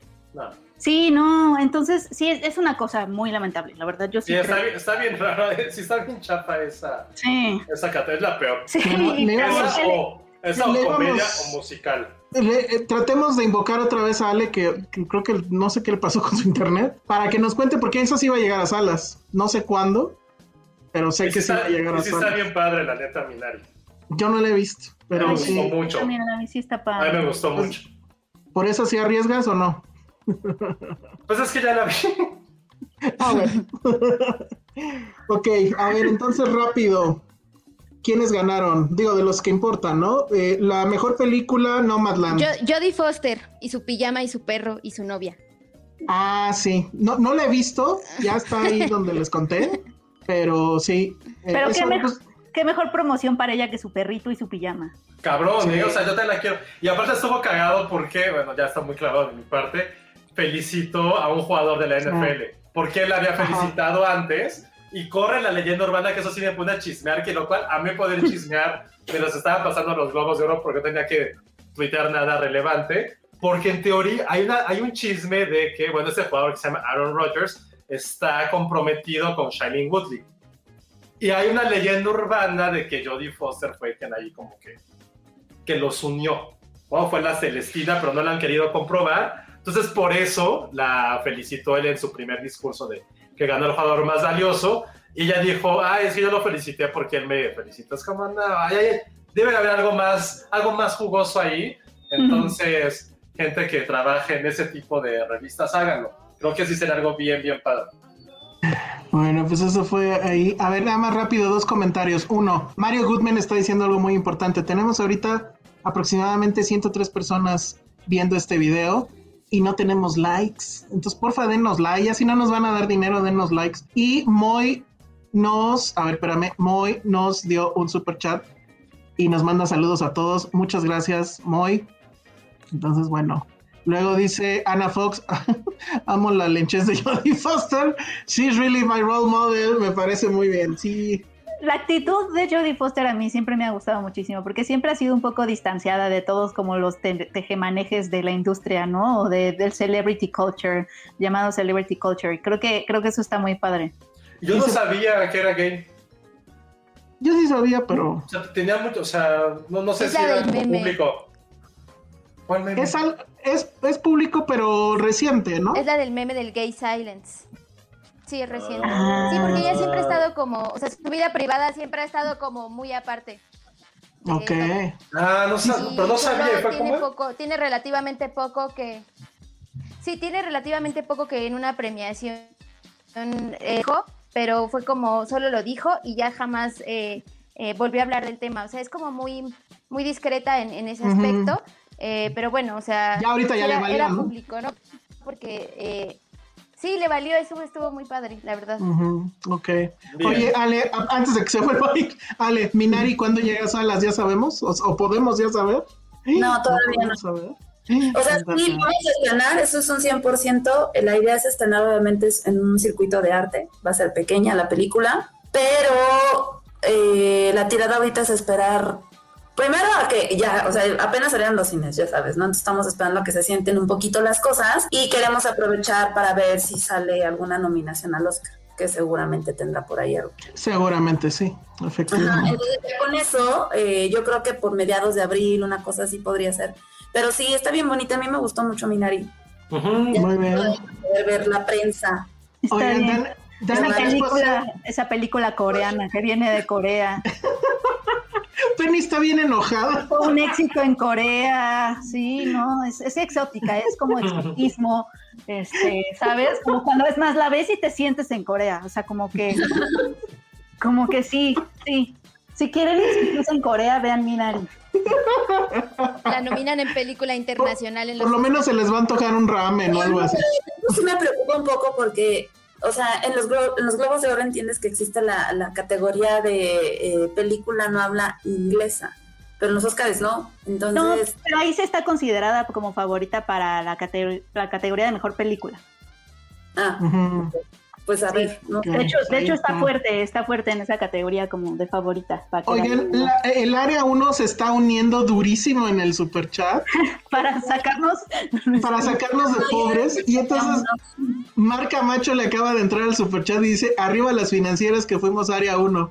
Saludos a todos. Bien, No, pues. no hay abogado. A ver, Tiempo. Moisés García dice, discúlpenme, pero Minari no es Ay. Alguien, Yo nada más tengo algo que decir al respecto. ¿De ¿Dónde qué? No viendo Minari? A ver sea, otra vez, porque no, te, no, no, se te escuchó, nada. No, pero no le está quitando lugar porque están, para los Oscars están compitiendo en categorías distintas. eso, no, ah, no, de, no, no. ah, de los Golden Globes. Ah, ya. No, alguien, esto, eh, que Minari no es mejor que Another Round. Mi pregunta es, ¿dónde demonios están viendo Minari? Porque no la he estrenado. Tomen. To, to- toma, Moisés García. Gracias por apoyar el regreso al cine. Gracias. Ahora, ahora a lo mejor Moisés García vive en China y ahí la Sí, pusieron. en Corea. Y él está defendiéndola por eso. Ajá.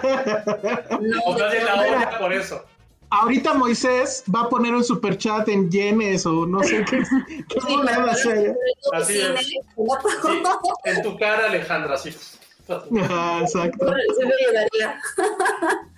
Bueno, Ismael Morelos, contador aquí y también le pone al super chat. Muy bien, ya aprendimos qué hacer para que le pongan al super chat. Güey, Hay- no es posible que no, haya, que no haya abogados de área 4 que nos puedan dar dinero. Diría diseñadores, pero pues no, ¿verdad? O diría gente de comunicación, pero pues Ay, por tampoco, favor. ¿verdad? Pero alguien pues de área tampoco, 3, entonces- venda un topper y denos en el. A ver, de lo que tengan de la tanda de área 3, en la tanda de área 3, denos un poquito, o sea. Allí en la tanda. Una tanda. Hace mucho que no en una hace mucho no escuchaba ni siquiera la palabra tanda. Ay, qué tiempo. Muy bien. Luego, mejor película, comedia, musical. Pues le ganaron a Hamilton, Penny. ¿Qué pasó ahí? No, bueno, es que Hamilton no tenía por qué estar ahí. Este, con todo y que la amo, es la, es la grabación de una puesta en escena, no es una película.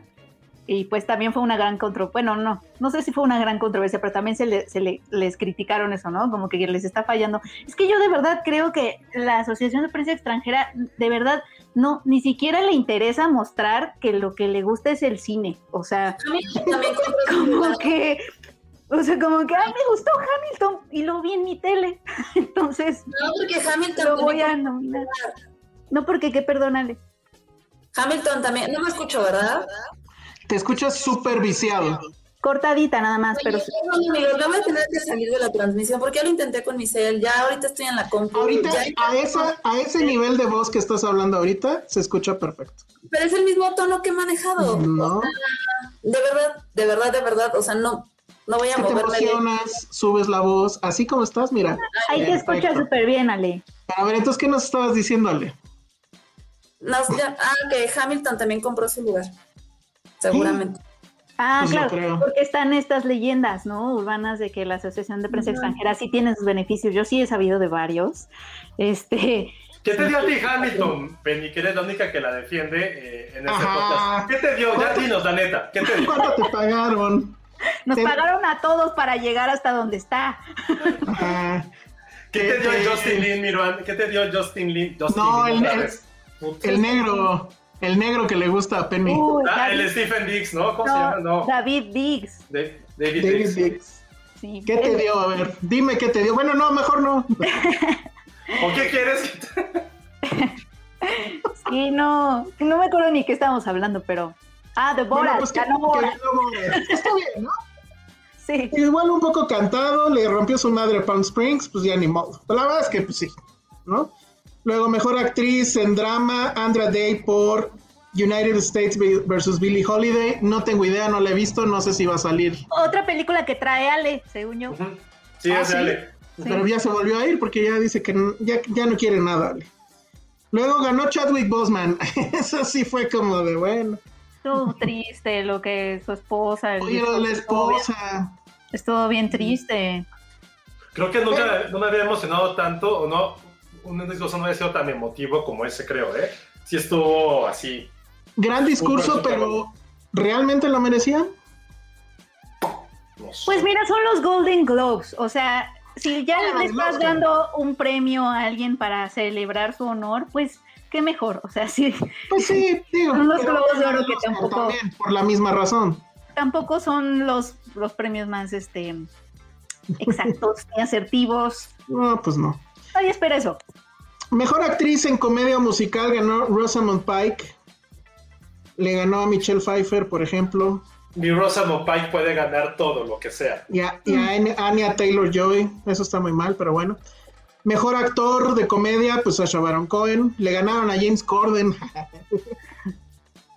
Oye, hay un dato padre. Eh, Sasha Baron Cohen es la primera persona en ganar dos eh, Globos de Oro en esa categoría por el mismo personaje en una primera entrega y luego en su secuela. Ah, Ándale. Vean, sí estuvo chambeando Penny ese día. Vámonos, ¿eh? Sí, son mis datos ñoños de Ajá. esto. ya. El, el, el penidato, ¿eh? Ese estuvo bueno, penidato. un penidato. El, el penidato. Mejor, actriz de reparto, ya dijimos Jodie Foster. Luego, eh, mm, ah, ah, no, sí. Eh, mejor actor de reparto, eh, Daniel Kaluuya, que le, le quitaron el micrófono. ah, tú No, sí no, le viste, quita- ¿verdad? no le quitaron a nadie, el güey como que estaba igual que Ale hace rato, no se escuchaba, entonces fue así de... Ah. O sea, todo se quedó así, y aparte fue el primero y todos así de, bueno, gracias, y ya regresó todo emocionado. A mí me encantó esa película, creo que iba a estrenar en cines, va a estar en abril, entonces la aguantamos para platicar de Híjole, Moisés García, y ya se fue Ale, le acaba de dar una cachetada ahí a Ale. Dice Moisés que la vio, Madres. la vio en el festival y aquí está lo de mi entrada. ¡Tómala! Tómala. Bravo, bravo Moisés. La neta es que eres grande, eres grande, chavo. Así es como se responde. Tienes nuestros globos de oro si existieran, los tienes así, ya, de por vida. Está Es más, que te, que te lleven a París también a ti.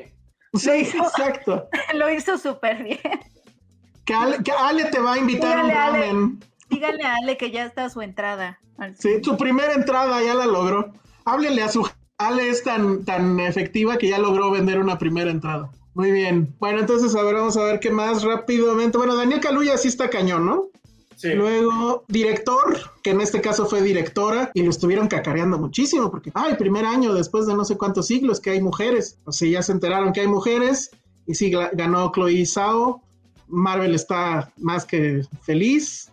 Yo sí tengo mucha curiosidad por ver esa estúpida película de superhéroes.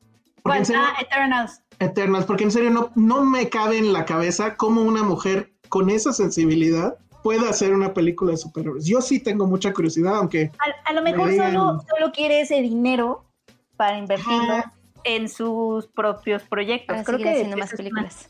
exacto, Sí, creo que esa es una tirada, o sea, como de voy a cumplir. si hace eso, en serio que me pongo de pie y aplaudo, ¿eh? O sea, sería, Como de aquí están, es super Fight Club eso. O sea, bien, bien, bien, bien. pues sí. Luego, mejor guion, eh, Aaron Sorkin, ¿eh? Ah, aquí es donde... Un penidato, un penidato. Penidato, Eh, venga. Ar- Aaron Sorkin es la persona más nominada en esa categoría de los Golden Globes y con ese triunfo empata con tres globos de oro con Quentin Tarantino y alguien más. Me, está olvidando, se me está olvidando quién era esa otra persona. Aaron Sorkin. Nah, Ay, no, no. A mí hay cosas que sí me gustan de Aaron Sorkin. sí, a mí Uy, también. sus, sus series de televisión me encantan, la verdad. Son buenas, sí. Pero Aaron Sorkin Sus series como- son buenas. Sí, es mi antítesis de lo que me gusta ver a mí, la neta. No, a mí sí me encanta. E- Es muy bueno en, eh, eh, guionizando diálogos, si es que such thing is- exists. Ojalá Sí, claro. habláramos como sus personajes, así de listos y... Pero yo siento que The Trial of Chicago 7 es una vacila. O sea, sí es la tremenda corte, ¿no? O sea, llena de chistes y, ¿no? Así.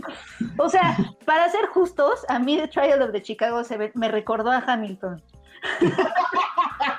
No, pero, pero Te aburrida, digo, cada vez que Penny y sin diga, cada vez baile. que, cada vez que Penny dice a Hamilton, así le depositan algo. Cachín, cachín. Ajá. Puedo hacer un, un hilo conductor que atraviese Hamilton, One Night in Miami y The Trial of the Chicago. Órale. Luego les digo. Muy bien, bueno, entonces aquí donde Josué sí escupió el café, cuando mejor ganó mejor película Soul y no este, ¿cómo se llama? Wolf, Wolf, Wolf lo que sea, lo que sea Minari también. Si nada, si van a poner Minari en cualquier categoría estúpida, pongan a tener animada y que gane mejor que. No, la, la única que le podía dar batalla era Wolf Walkers. Porque Soul sí está, conceptualmente sí Ah. trae un tema muy cabrón. Está, es muy bella visualmente, o sea. Sí, también. Sí, pero, visualmente sí, sí. pero creo que sí debió ganar Wolf Walkers, la neta. Entonces, bueno, esto se va a repetir en los Oscars, lo puedo ver. Lengua extranjera ya vimos. Luego, Corea, exotismo. Vamos a Corea. ajá, luego mejor musical. Ah, bueno, mejor serie, este ganó Schitt's Creek. ¿Alguien ya la vio? Yo ya la empecé a ver. No, yo no le vi. No empecé a ver, pero sí, no me gustó mucho. A mí sí me gustó porque es como para hacer ejercicio, lavar los platos. Pero es este, nosotros los nobles en el gringo, con gringos. Ujú. Está bien, Sí, está chistosita y ya, ¿no? Mejor serie dramática de Crown. Yo siento que ahí sí le robaron a Ma- The Mandalorian, ¿eh? No, pues. Ah, sí. Es que no estuvo buena esta, esta temporada. O sea, había mucho hype, pero no cumplieron. Según yo, no cumplieron. Yo creo que se la dieron porque se la debían, ¿no? O sea, como que no Pues habían sí, ganado en esa categoría y era como de, ah, ya se lo debemos. Yo solo quería que ganara Mandalorian para que estuviera Baby Yoda en, en la, en la Ajá. casa de alguien que ganara. Y así le hubiera recibido como su premiecito el Baby Yoda. Luego, mejor, tele, eh, mejor película para televisión. Pues no sé por qué ganó Queen's Gambit si era serie. Porque es miniseries o película de televisión. Es miniserie, sí. Bueno, se jodieron a Normal People. Luego, Ya, I may destroy you. Ah, estuvo. bueno, pues eso estuvo peor porque ni la nominaron. Y Ni Axe la nominaron, pero completa, o sea, en su conjunto, las siete películas o cinco películas, no me acuerdo cuántas son. Entonces ahí, pues también era, era imposible. The Undoing, no sé qué estaba haciendo ahí, porque bueno. Luego, mejor actriz, Anya Taylor Joy otra vez. Eso, pues no sé si estuvo bien. Anna Taylor Joy, la, la, la latina negra. La- dijera. Latina de color. Ay, latina de color. Sí, qué onda. ¿Quién dijo dijo Var- eso? Variety. Variety dijo eso. Variety. ¿Qué les pasa a los demás? Sí. Pero aparte así de, de, de Queen Sí, la FIFA de 1992, ¿no? Era como de, güey, ¿de qué De hablas? color, pues. Oye. ¿qué- ¿En qué tele la vieron? ¿La vieron en una Funko ahí de.? no, bueno, no sé. Está muy extraño, está muy extraño, Sí, muy no. extraño. Ajuste su televisor, señores de Variety. Traen mal Pues el. porque es Argentina. Entonces dijeron, nada, es Argentina, seguro es latina. es ah, más blanca que la leche, o sea. Y más en De esa color. serie. Ajá. O sea, de color era de color blanco. que no dijeron. Para mejor actor de tele, más Después Ruffalo corrigieron su artículo. Ah, sí.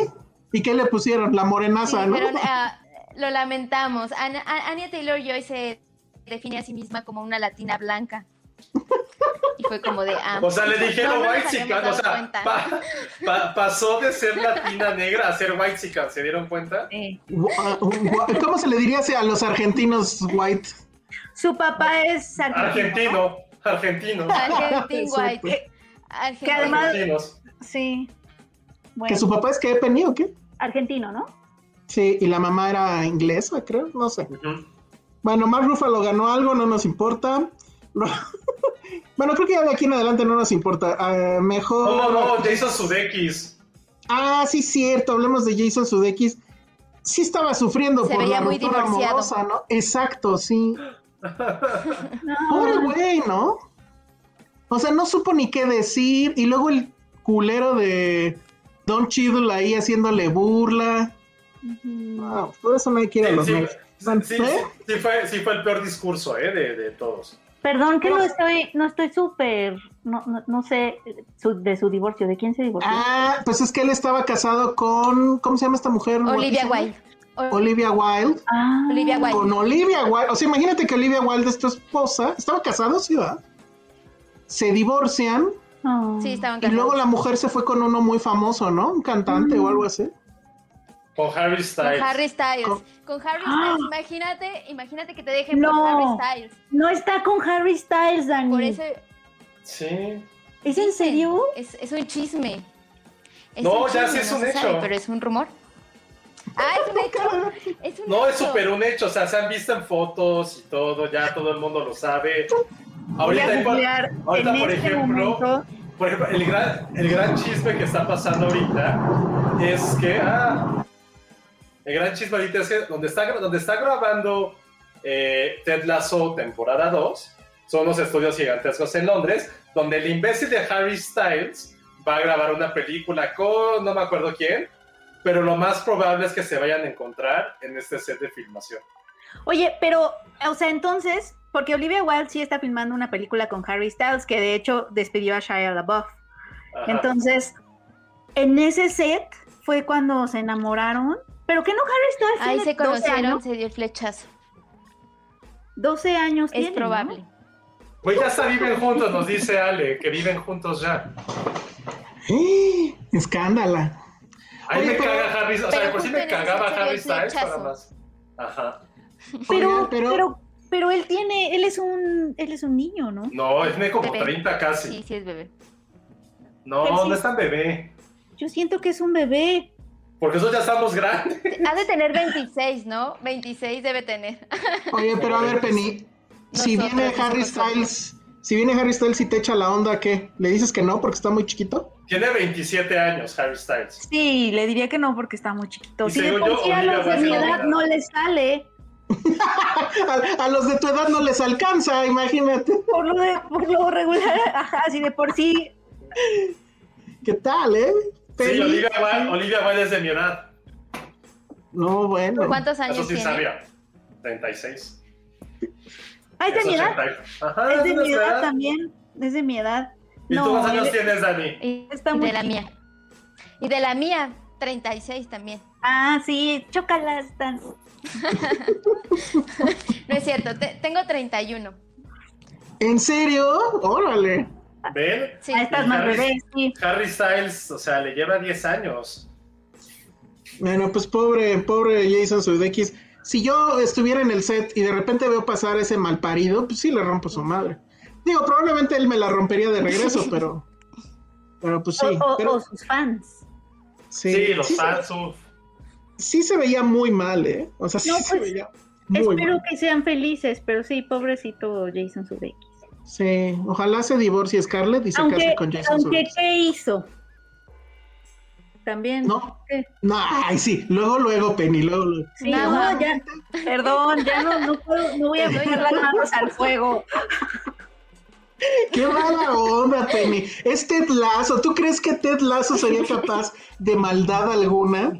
¿Qué hizo? ¿Qué hizo? Pues también. O sea, está, está Paddington aquí y luego sigue Ted Lasso. O sea, tanta bondad es imposible. Eso de pobrecito yo me trataban mal, eso es muy... Los conozco, los conozco. Mejor, mejor, mejor que Olivia Wilde me cuente. Pero otra, Ok. pero otra cosa también, o sea, lo que están diciendo es que este güey, o sea, Jason Sudeikis eran las 3 de la mañana cuando recibió su premio, y tenía que ir a filmación a las 7 de la mañana. O sea, el güey estaba destruido, estaba, por eso estaba como vestido así, diciendo puras sincronías, porque tenía que despertar en dos o tres horas. Y el güey ya estaba así de, please, ya, ya, que pase mi categoría, lo que sea. Y cosa que la gente que estaba de este lado del Atlántico, pues eran las 10 de la noche, las 9, pasándola chido. Y ese güey todo desvelado, más, pues no tenía corazón, su corazón está roto, entonces, pues pobre.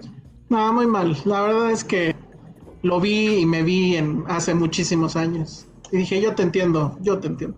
Ah. Pero Tiene bueno, dos hijos. ¿tienen dos hijos? Uy, pues qué Tienen mala dos onda. hijas que seguro son fans de Harry Styles. Ay, no, ya, güey, ya lo destrozaste peor. Ojalá no nos escuchen. Ya, exacto. El, el- el- el- actor mexicano sí nos escuchaba o sí nos sigue en Twitter al menos. A ver si no le va con el chisme. Así de, oye, la tal te tiró durísimo. la hora". No, no. No, les deseo la mejor felicidad a todos los involucrados. Pues sí, pero ¿con quién el Jason Sudeikis? Dice Pati Montoto que se vieron recién para que ella fuera por el niño. Vamos que Patty sabe lo más adelantado de lo más adelantado de los, de los temas. Ya le dijimos que haga su podcast del espectáculo, pero no quiere. O sea, es como, como los apuntadores que te dan el breaking. No, y además aguanta, ya le corrigió la plana hasta Ericito. Ya le dijo, tu fuente no es la mejor, Ericito. ¿De qué hablaban? Nuestra jefa de información no lo aprueba. Ah, pero no estaban casados. Jason le dio el anillo de compromiso a Liva hace como cinco años, pero nunca se casaron. O sea, ya saben. Eso. Hizo. ¿Verdad? Eso hizo. Comprometerse y no casarse. Ahí Pero, pero-. Ahí está, ahí está, Dani. Le cambió Harry al segundo día de qué pedo. Ya salió. ¿Cuándo, cuándo te mudas aquí? ¿Qué pedo? Sí. Sí, hombres, o sea, te- o sea, no le teman al compromiso. Hombres, mujeres, Sí, eso fue Harry así de qué pedo. personas En, no en caliente. Pero no le dio, el, eh, o sea, le dio niño de compromiso también, hasta dos.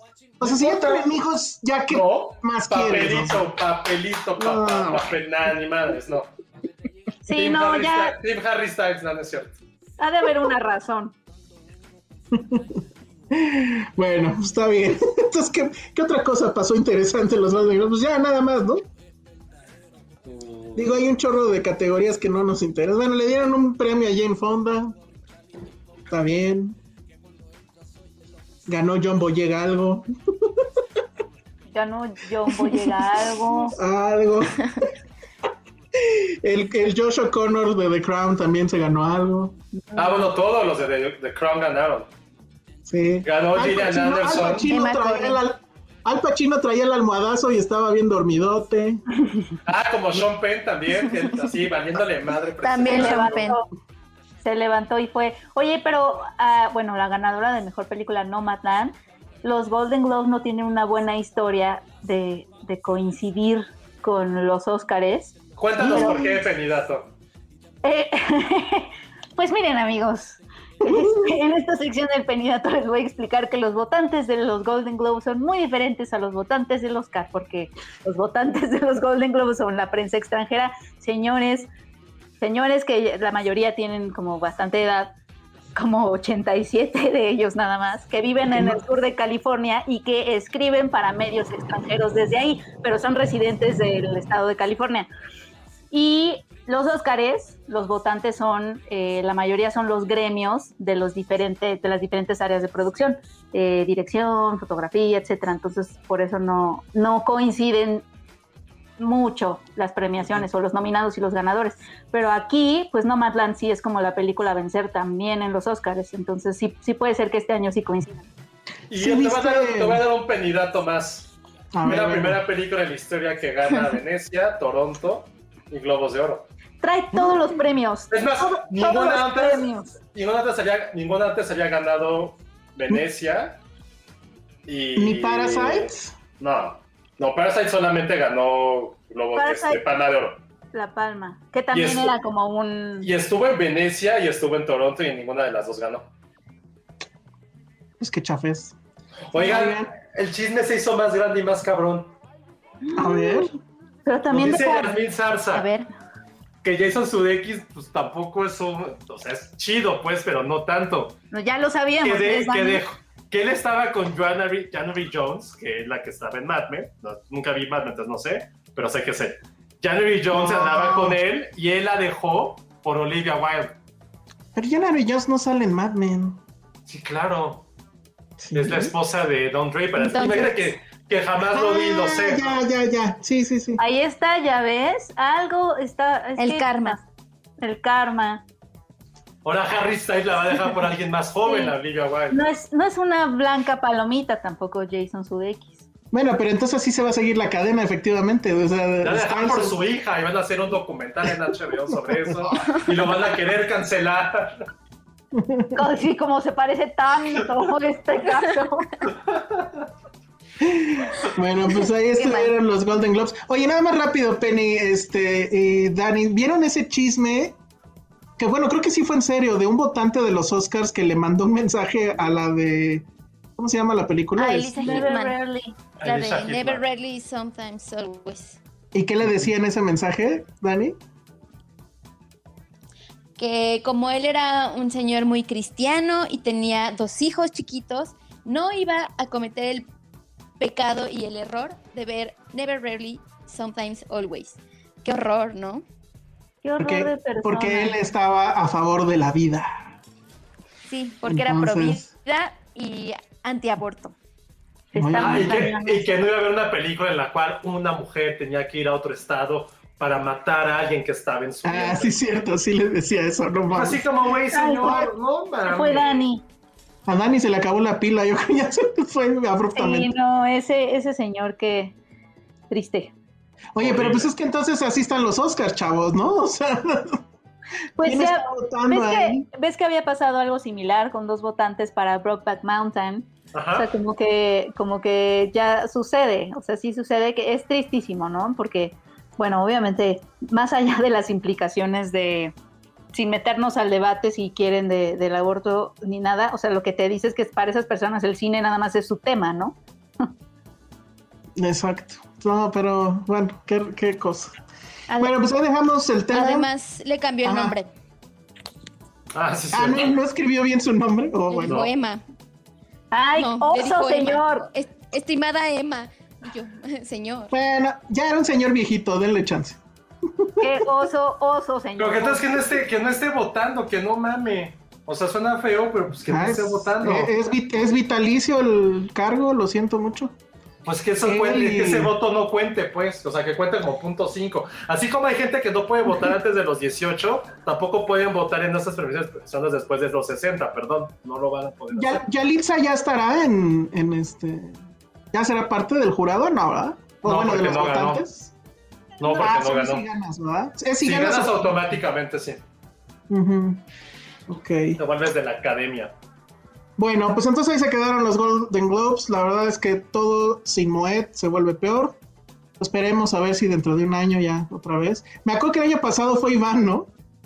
Sí, lo que pasa es que nuestra colaboradora Vera es parte del- de la Asociación de Prensa Extranjera. Y esa vez él, ella lo invitó, ¿verdad? Era- Fue su plus one. Sí, fue su plus one. Estuvo, sí, estuvo muy loco. Porque sí se vio en la transmisión, de hecho.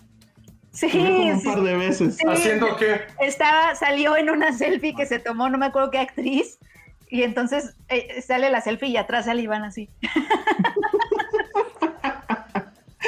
Y luego me da la impresión de que Iván no bebe mucho, o no bebe. No, dice que, dice que le tocó en una mesa, eso, eso sí me dio mucha risa, que le tocó en una mesa con otros miembros de la, de la prensa extranjera y que como ellos van cada año, se pusieron a hablar durante pues, la transmisión y van así de quiero escuchar. Porque él, sí era- él sí estaba así como de estoy aquí, ya sabes. Y se supone que, que es en el baño donde te encuentras a las personas, entonces se levantaba al baño.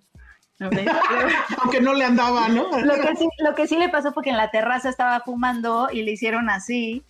Y volteó y era Kit Harrington de Game of Thrones. Era Jon Snow. Y se le quedó viendo. Iván le, y le dijo: ¿No tienes un, un encendedor? Y que Iván se quedó como así como de. Como, no, perdón. Ah, ok, that's okay. Y se fue. Y él así de: ¿Por qué no traje un encendedor? Y así, ah, ok, Dracaris, Chiva, que yo, si yo fuera Iván, estaría arrepentidísimo de, de fumar y no tener un encendedor, o sea, no. Ajá. Me dijo: ¿Por qué no traje un encendedor? Y ya sé. Sí. Todo mal, para Sí, regalárselo. Sí, sí trajo historias padres del Golden Globe. Muy bien, bueno, pues vamos a dejarlo ahí porque ya casi nos acabamos, pero quiero comentar al menos una película y si nos da tiempo dos con, con este... Creo que ¿dónde Dani Tienes que ir, que. Dani. Sí, ya me voy, pero Ah, bien. les, les agradezco muchísimo por haberme invitado. No, al contrario, muchas gracias y que no sea la, la última. Vale, Dani. Mm. De nuevo, ¿dónde te podemos encontrar? ¿Dónde te podemos leer y seguir? Eh, eh, bueno, eh, mis redes sociales personales son arroba Daniela Salve, con B alta, B de bueno. Y eh, bueno, estoy escribiendo en animal.mx, eh, también en Animal Político, a veces eh, Animal MX es el hermano cool.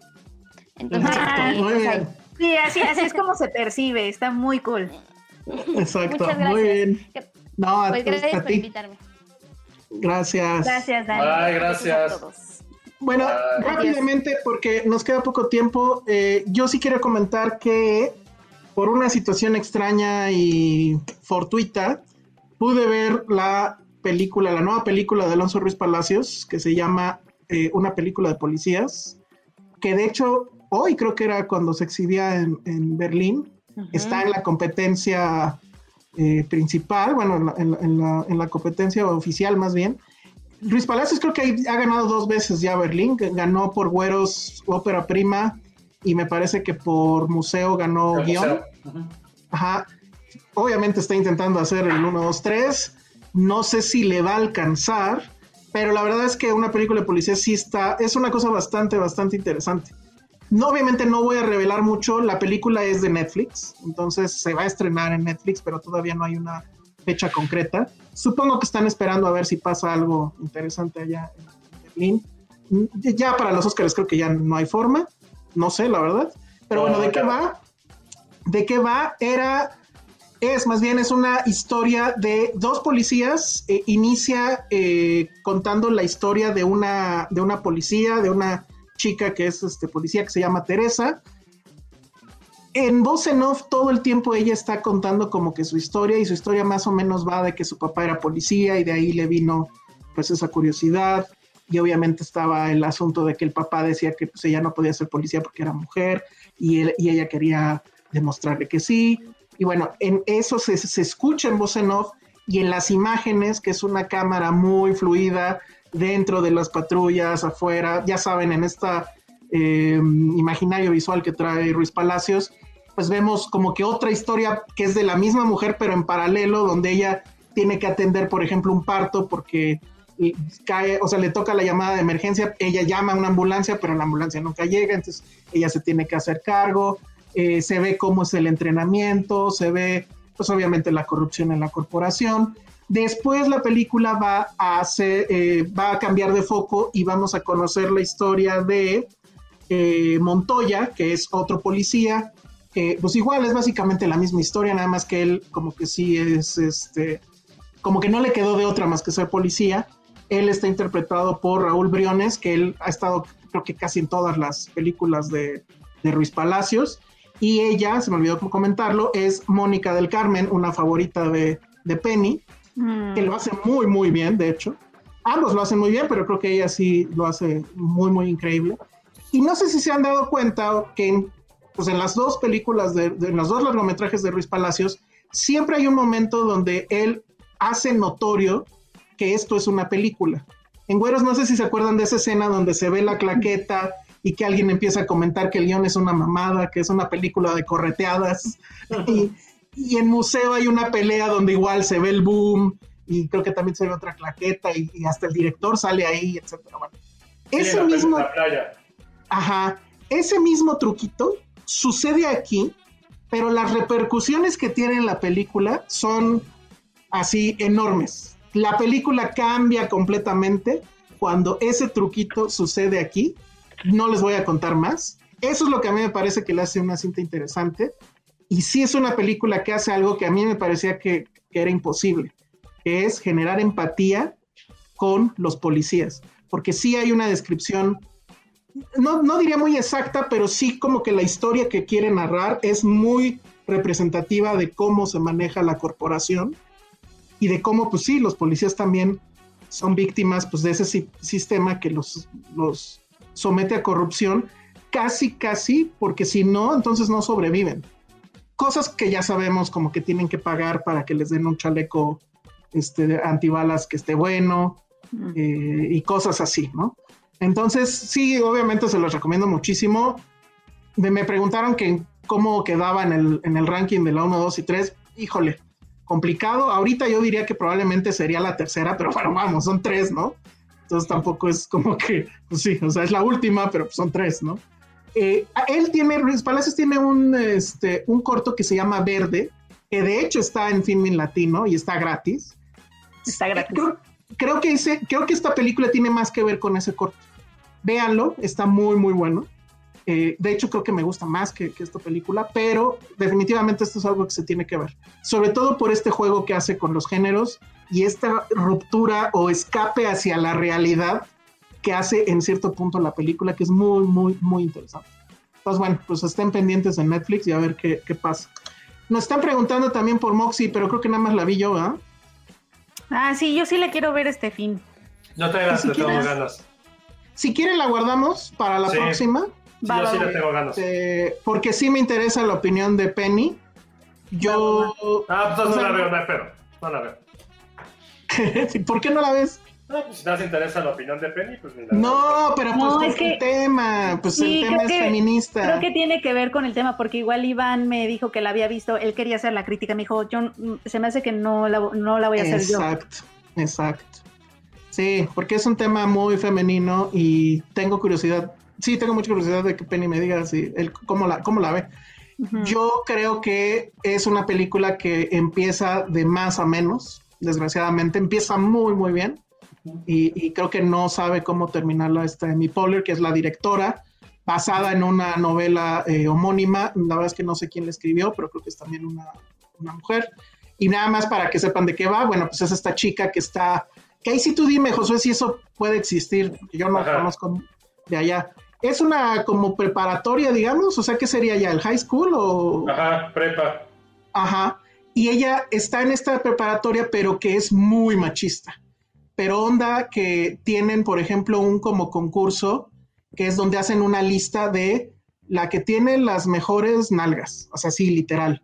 La que se va a convertir en una MILF, la que Ah, tiene sí, los claro. mejores pechos, la que, no sé, o sea, sí, una lista enorme, enorme, enorme, donde lo único que están haciendo es clasificando a las mujeres. ¿Eso pasa en esas prepas? Ay, ¿O si hasta aquí pasaba? pasa. En cualquier lugar puede pasar. En mi prepa, me tocó. en mi prepa sí había premios y no, no eran tan así, o sea, como tan dirigidos hacia los cuerpos de las chicas o, o tan sexuales, pero sí había un, era como la más risueña, la menos, pero sí había uno que era la más sociable con Z. Mm, O sea, ese tipo de, ese tipo de cosas sí había, por ejemplo. Me acuerdo que una chica sí pasó por su premio y todo. Ya, órale. Órale, pues yo no sabía. O sea, a mí me parecía que era una exageración de, de la propia película. Sí, Pero aquí, bueno, aquí entonces ahora me pasa. entero que sí pasa. Yo no sabía.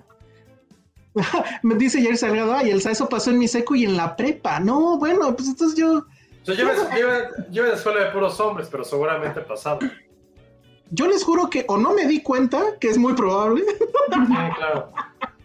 o, o no pasaba, ¿eh? Saludos a la escuela secundaria anexa de la normal superior. Dice Marca Macho que así son todas las secundarias. Híjole, no. O sea, estaba el chismógrafo, ¿no? Y en el chismógrafo, Te sientes sol, pero así de oh, chismógrafo, no mames. exacto, sí. Yo sí tuve, yo sí, bueno, no hice yo un chismógrafo, pero sí me tocó responder chismógrafos. Ah, a mí, bueno, saben que a mí, a mí todavía me tocó, creo, un Ay, a chismógrafo ustedes de- seguro les tocó todavía, sí. Todavía, todavía uno sí me tocó. Sí, seguro. Era muy, era, no, no era divertido. Sí, Ah, era no. divertido. Sí, era era Era, divertido. era como, era como tests, ¿no? Así como de tu Sí, color así pon tu favorito. nombre. Y luego, ¿cuál es tu, no sé, color favorito? Y luego, deja una moneda, ¿no? Y tenías que pegar con Durex una moneda. Ah, ya. Eso sí. Pero luego no. ya venía, pero luego ya venían las preguntas más acá de ¿quién te gusta del salón? ¿No? ¿O quién te gusta de otro salón? Pero no lo Y- ponías, ¿o sí? Sí, claro. Pues sí, porque pues querías ver los demás que contestaban. Es que creo que mi chismógrafo no, no traía esas preguntas. De hecho, entré en una crisis personal porque no tenían color favorito. Ok. Y dije, ya tengo que tener un color favorito. O sea, a los 14 años ya tiene. Pero ¿qué tal que no has visto los suficientes colores? Ah, No, obviamente en la secundaria ya sabes. No, No. sabes. Yo supe que mi color favorito era azul, pensado, reflexionado hasta la universidad. No, claro. vermellón, Creo, ¿no? creo que tu color favorito lo sabes desde que tienes como 6, 7 años. ¿Sabes cuál es tu color No, favorito? no, porque No, todos, pero los va colores, cambiando, ¿no? todos los colores te interpelan de cierta forma, te gustan. No. A mí antes me gustaba mucho el verde, luego fue el azul, y luego ya dije, ay, negro, ya. Yo, por ejemplo, nu- nunca he sido fan del verde. Es como, eh. Ah, ajá. Yo antes decía que rosa, luego morado, pero ves, ve, ve, ve esa volubilidad, no. No estoy Pero, están en la misma cancha morado y rosa. Están en la misma cancha. Sí, ya al final me decanté por el azul y luego vi un estudio de que el azul es el más común en los colores favoritos. Seguro, sí. Luis, Luis Tello dice, no todos somos tan otoñal. Ya hasta se frició de lo que. Pues- Ah, sí, ya me frisé. Que, que me decían que yo, que no todos son tan otoñales como yo. Pero bueno, por ejemplo, Cintia Salmerón dice que también hizo chismógrafo. Todo el mundo hizo chismógrafo. Después Ya, se, mira, convirtió, se convirtió en la jaula.net. No sé si recuerdan la jaula. O- Y ah, luego- ese, ese ya no me tocó, creo. Yo recuerdo, ah, o sea, no me tocó, pero sí lo, sí sabía que existía. Y luego pues, fue Facebook. Pero luego en los, en los chismógrafos ya se ponía más candente porque era así de, este, ¿con quién quieres tener sexo? ¿O ¿Con quién quieres darte nada más un beso? Este, y luego ya empezaban con que, ¿qué posición? Ay, güey. No, te tocaban unos chismógrafos muy acá, ¿eh? Sí. A, mí, me- a mí me provocó crisis identitaria el, mi color favorito, no me imagino. No, imagínate que yo así me gustaba una persona y luego pues ya me enteraba que mucha gente le gustaba a esa persona, pero luego me enteraba de lo que su, pues como novio de otro salón le decía que iba a hacer eh, eh, cuando tuvieran la relación. Entonces era horrible porque era así de, no, bueno, ya, váyanse al carajo con su Ay, chingadera". no. Sí, sí, sí, terrible. Pero bueno, entonces esta chica de, de Moxie eh, está en una secundaria así y pues su mamá, que es Amy Poehler, pues es una mujer que en su, su juventud, que pues calculo habrá sido 70s, 80s, tenía un fanzine y que pues obviamente luchaba contra el patriarcado y pues ella empieza a hacer eso, ¿no? Revive ese fanzine, eh, que según yo pues ya ni existen los fanzines, ¿no?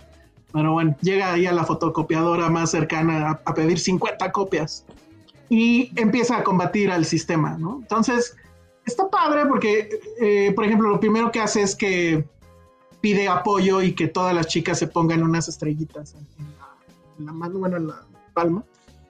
Y, y sí, ve que hay eso. Y entonces hay otra escena donde la directora le pide a una chica que tiene unos pechos muy grandes que se tape porque lleva un, no es un tank top, pero bueno, sí, algo así, como una blusita, pues. Y dice, ¿por qué los hombres sí pueden andar sin camisa y yo no puedo andar con esto? Y entonces hace el movimiento para que todas el otro día vayan con, con una camisita así. Entonces empieza padre, empieza naif, pero luego siento que ya no sabe para dónde ir. Está el personaje que es, y, y- y, bueno, me pareció que es terrible, el, el clásico aliado, el aliade masculino, o el aliade femenino, ¿no? Pues pero el, el chico que las empieza a apoyar y que obviamente quiere con una de ellas y que sí se le arma. Y entonces yo ahí sí dije, híjole, ahí el mensaje está medio pinche, ¿no? Porque Ese, ese está, ese está extraño. Ese sí. No, no la he visto, tendría que verla. Pero, pero a mí me, me, me dan cosas las, las películas que, que tienen como ya de misión desde un principio, como atacar temas así como, como ay, que ahorita O sea, está de como moda. prefabricados, ¿no? Ajá, ahorita está de moda hablar de feminismo, entonces vamos a atacar Pero- ese tema. Pero fíjate que yo, o sea, yo lo- la- la- le di chance porque es esta Amy Fall. Ajá, eso, por eso es que la quiero ver, porque, Ajá. pues, ¿no? Y, y además, bueno, él hace de mamá otra vez. Ella era la mamá en Mean Girls, ¿no? En Mean Girls, sí. sí, pues sí. Sí, ese es, el, ese es el dato. Pero bueno, pues a ver si la comentamos en la que sigue. Y pues no sé, ¿todavía tenemos tiempo ya no? Híjole, ¿quieres en cinco minutos hablar de tu película, Penny? Si la Penny película. Penny película. No, pues si quieren, este, nada más la. Ah, no, ya sé qué podemos hacer. Este, si quieren alguien ver la película de La Vocera, es un documental, pero va a estar, va a estar gratis el día 10 de marzo en, en Filmin Latino, al parecer. Este, sí, creo que en Filmin Latino. Pues, Más bien hay que checar las redes de Ambulante, el festival, para checar en qué plataformas va a estar, pero lo más probable es que sea Filmin Latino. Eh, y si quieren el miércoles la comento mejor, ya con personas que la vieron y todo. ¿Cómo se llama otra vez? Se llama La Vocera y es sobre, no sé si se acuerdan que hubo una precandidata este, presidencial llamada Marichuy, una- la Sí. primera candidata indígena que hizo campaña y todo. Este, en las elecciones en las que ganó AMLO, El EZLN puso a su candidata, eh, bueno, eligió a su candidata que no es candidata, sino le dieron el, el puesto o el nombre de vocera. Entonces eh, Mm. se trata de eso, está muy bueno. Ya que la Ok. comentes, que la comentes, Penny. Que si no, la siguiente se atraviesa otro pozole asesino, no, para tener tiempo de, de platicarla bien. Sí, porque nos quedan ya ocho Pero, minutos. pero está bien, porque así quienes quieren verla la pueden comentar conmigo. Está bueno.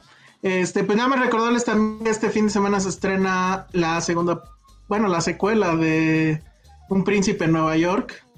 Yo vi la primera, acabo de volver a ver la primera. Híjole, es que la verdad yo con John Landy sí soy muy No, la próxima, próxima semana va a estar ruda entonces. Sí, sí, porque hay, hay que verla. Yo acabo de volver a ver la primera y la verdad es que me sigue encantando. Me encanta que haya, que tenga un cameo de, de los de Valentine y no me acuerdo cómo se llamaba el otro millonario de Trading Places, que aquí ya son unos vagabundos.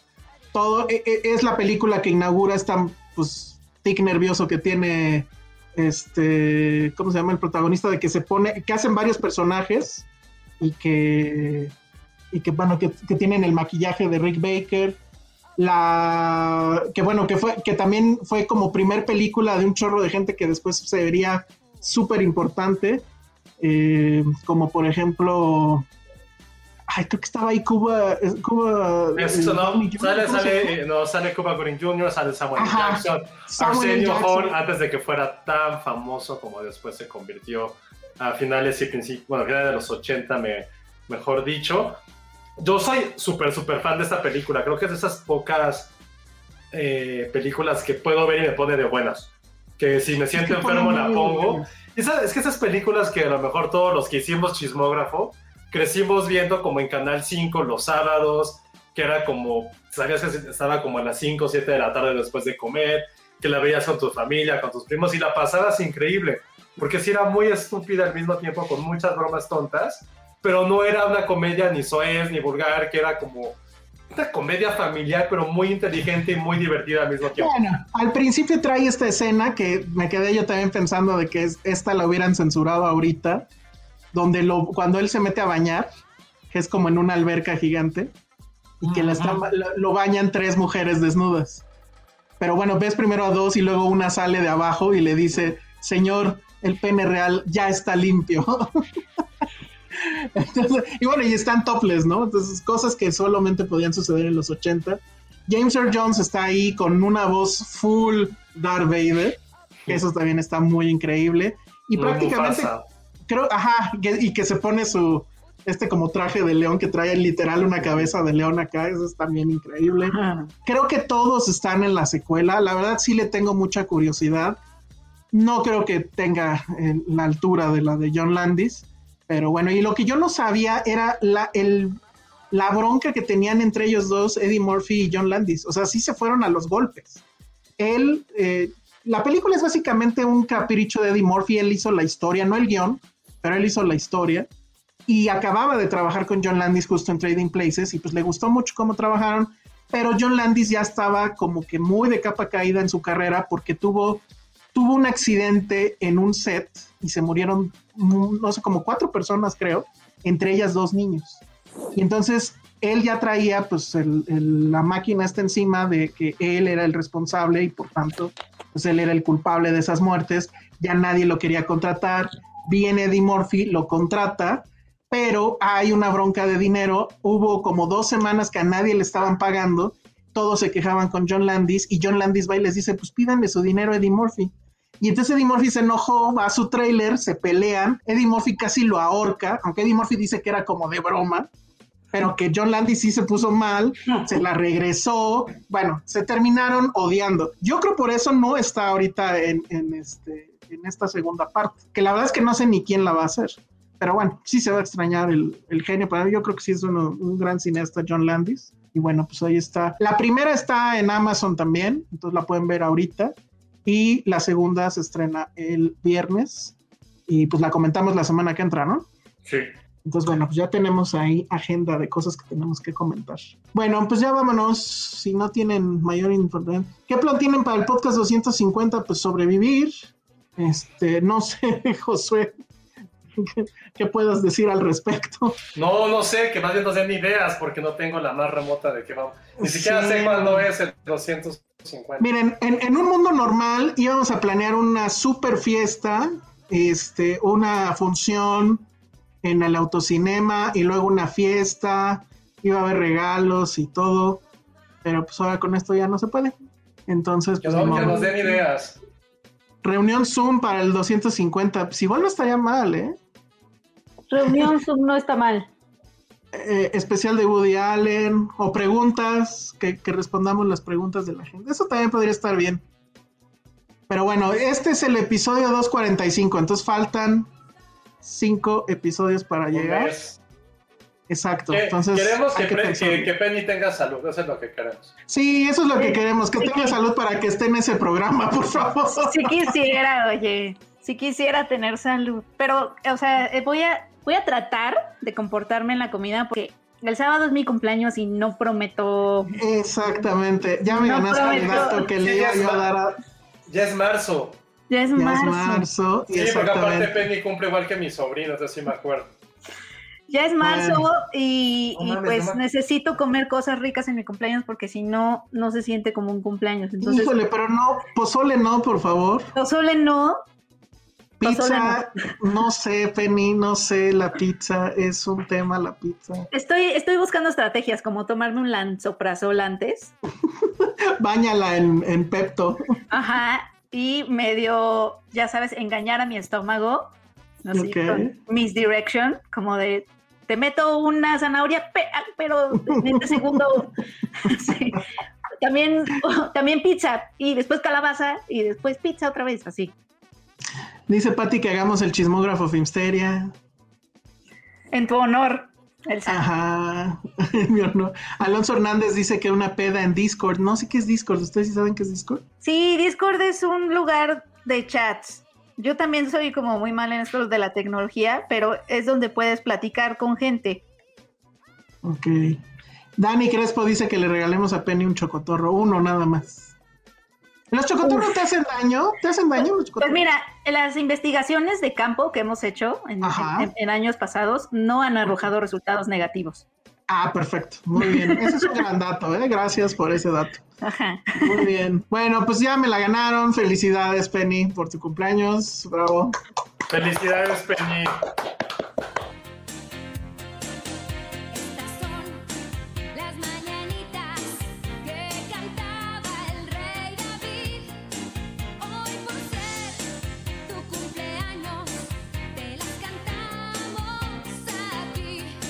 Muchas gracias, Ale amigos. También te manda saludos, que ya no sé qué pasó con su máquina. Tengo pero un poco bueno. de miedo porque después de mi cumpleaños fue cuando el mundo se fue para abajo.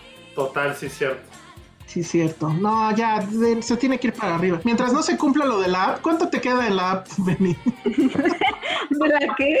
¿En la Ay, app no. de cuándo te vas a Eran morir? como cinco años, o sea, Y eso fue hace como dos o tres. eso no fue hace uno, o sea, me quedan cuatro. No.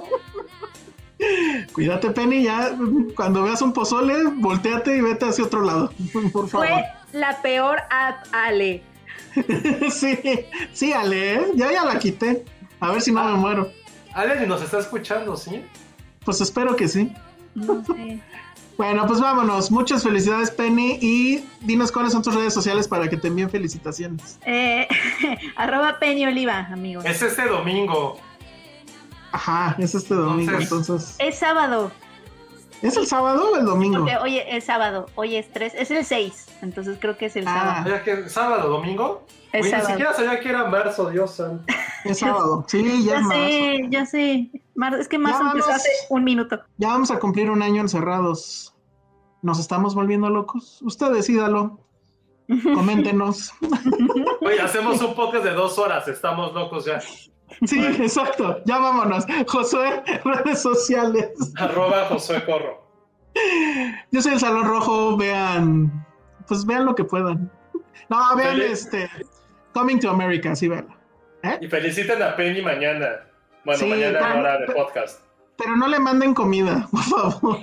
Uf, mándenme comida, por favor. No, porque te hace daño. Fotos de pizza, aunque sea. A veces sí busco, a veces sí busco en Instagram hashtag pizza. Va. va, Conste, tú dijiste, ¿eh? Mándenle fotos de pizza a Penny Sí. para que por lo menos se las imagine. Sí. Pero muy bien. Y con ese avión que viene por ahí, nos vamos ya. Hasta luego, bye.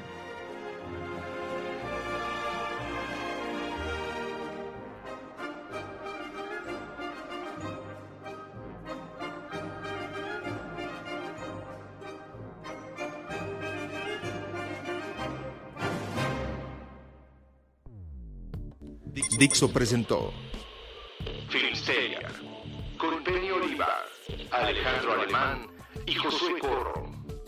La producción de este podcast corrió a cargo de Verónica Hernández.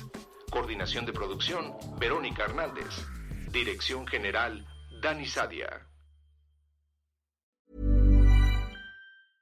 Hey, folks, I'm Mark Marin from the WTF Podcast, and this episode is brought to you by Kleenex Ultra Soft Tissues, your ally to help tackle your allergy symptoms this season. I love the change of seasons, but nobody loves pollen and all those other things floating in the air that make you sneeze during this nice weather. Kleenex Ultra Soft Tissues are hypoallergenic and allergist approved, so fight back against watery eyes and runny noses without worrying about irritating your skin. For this allergy season, grab Kleenex and face allergies head on.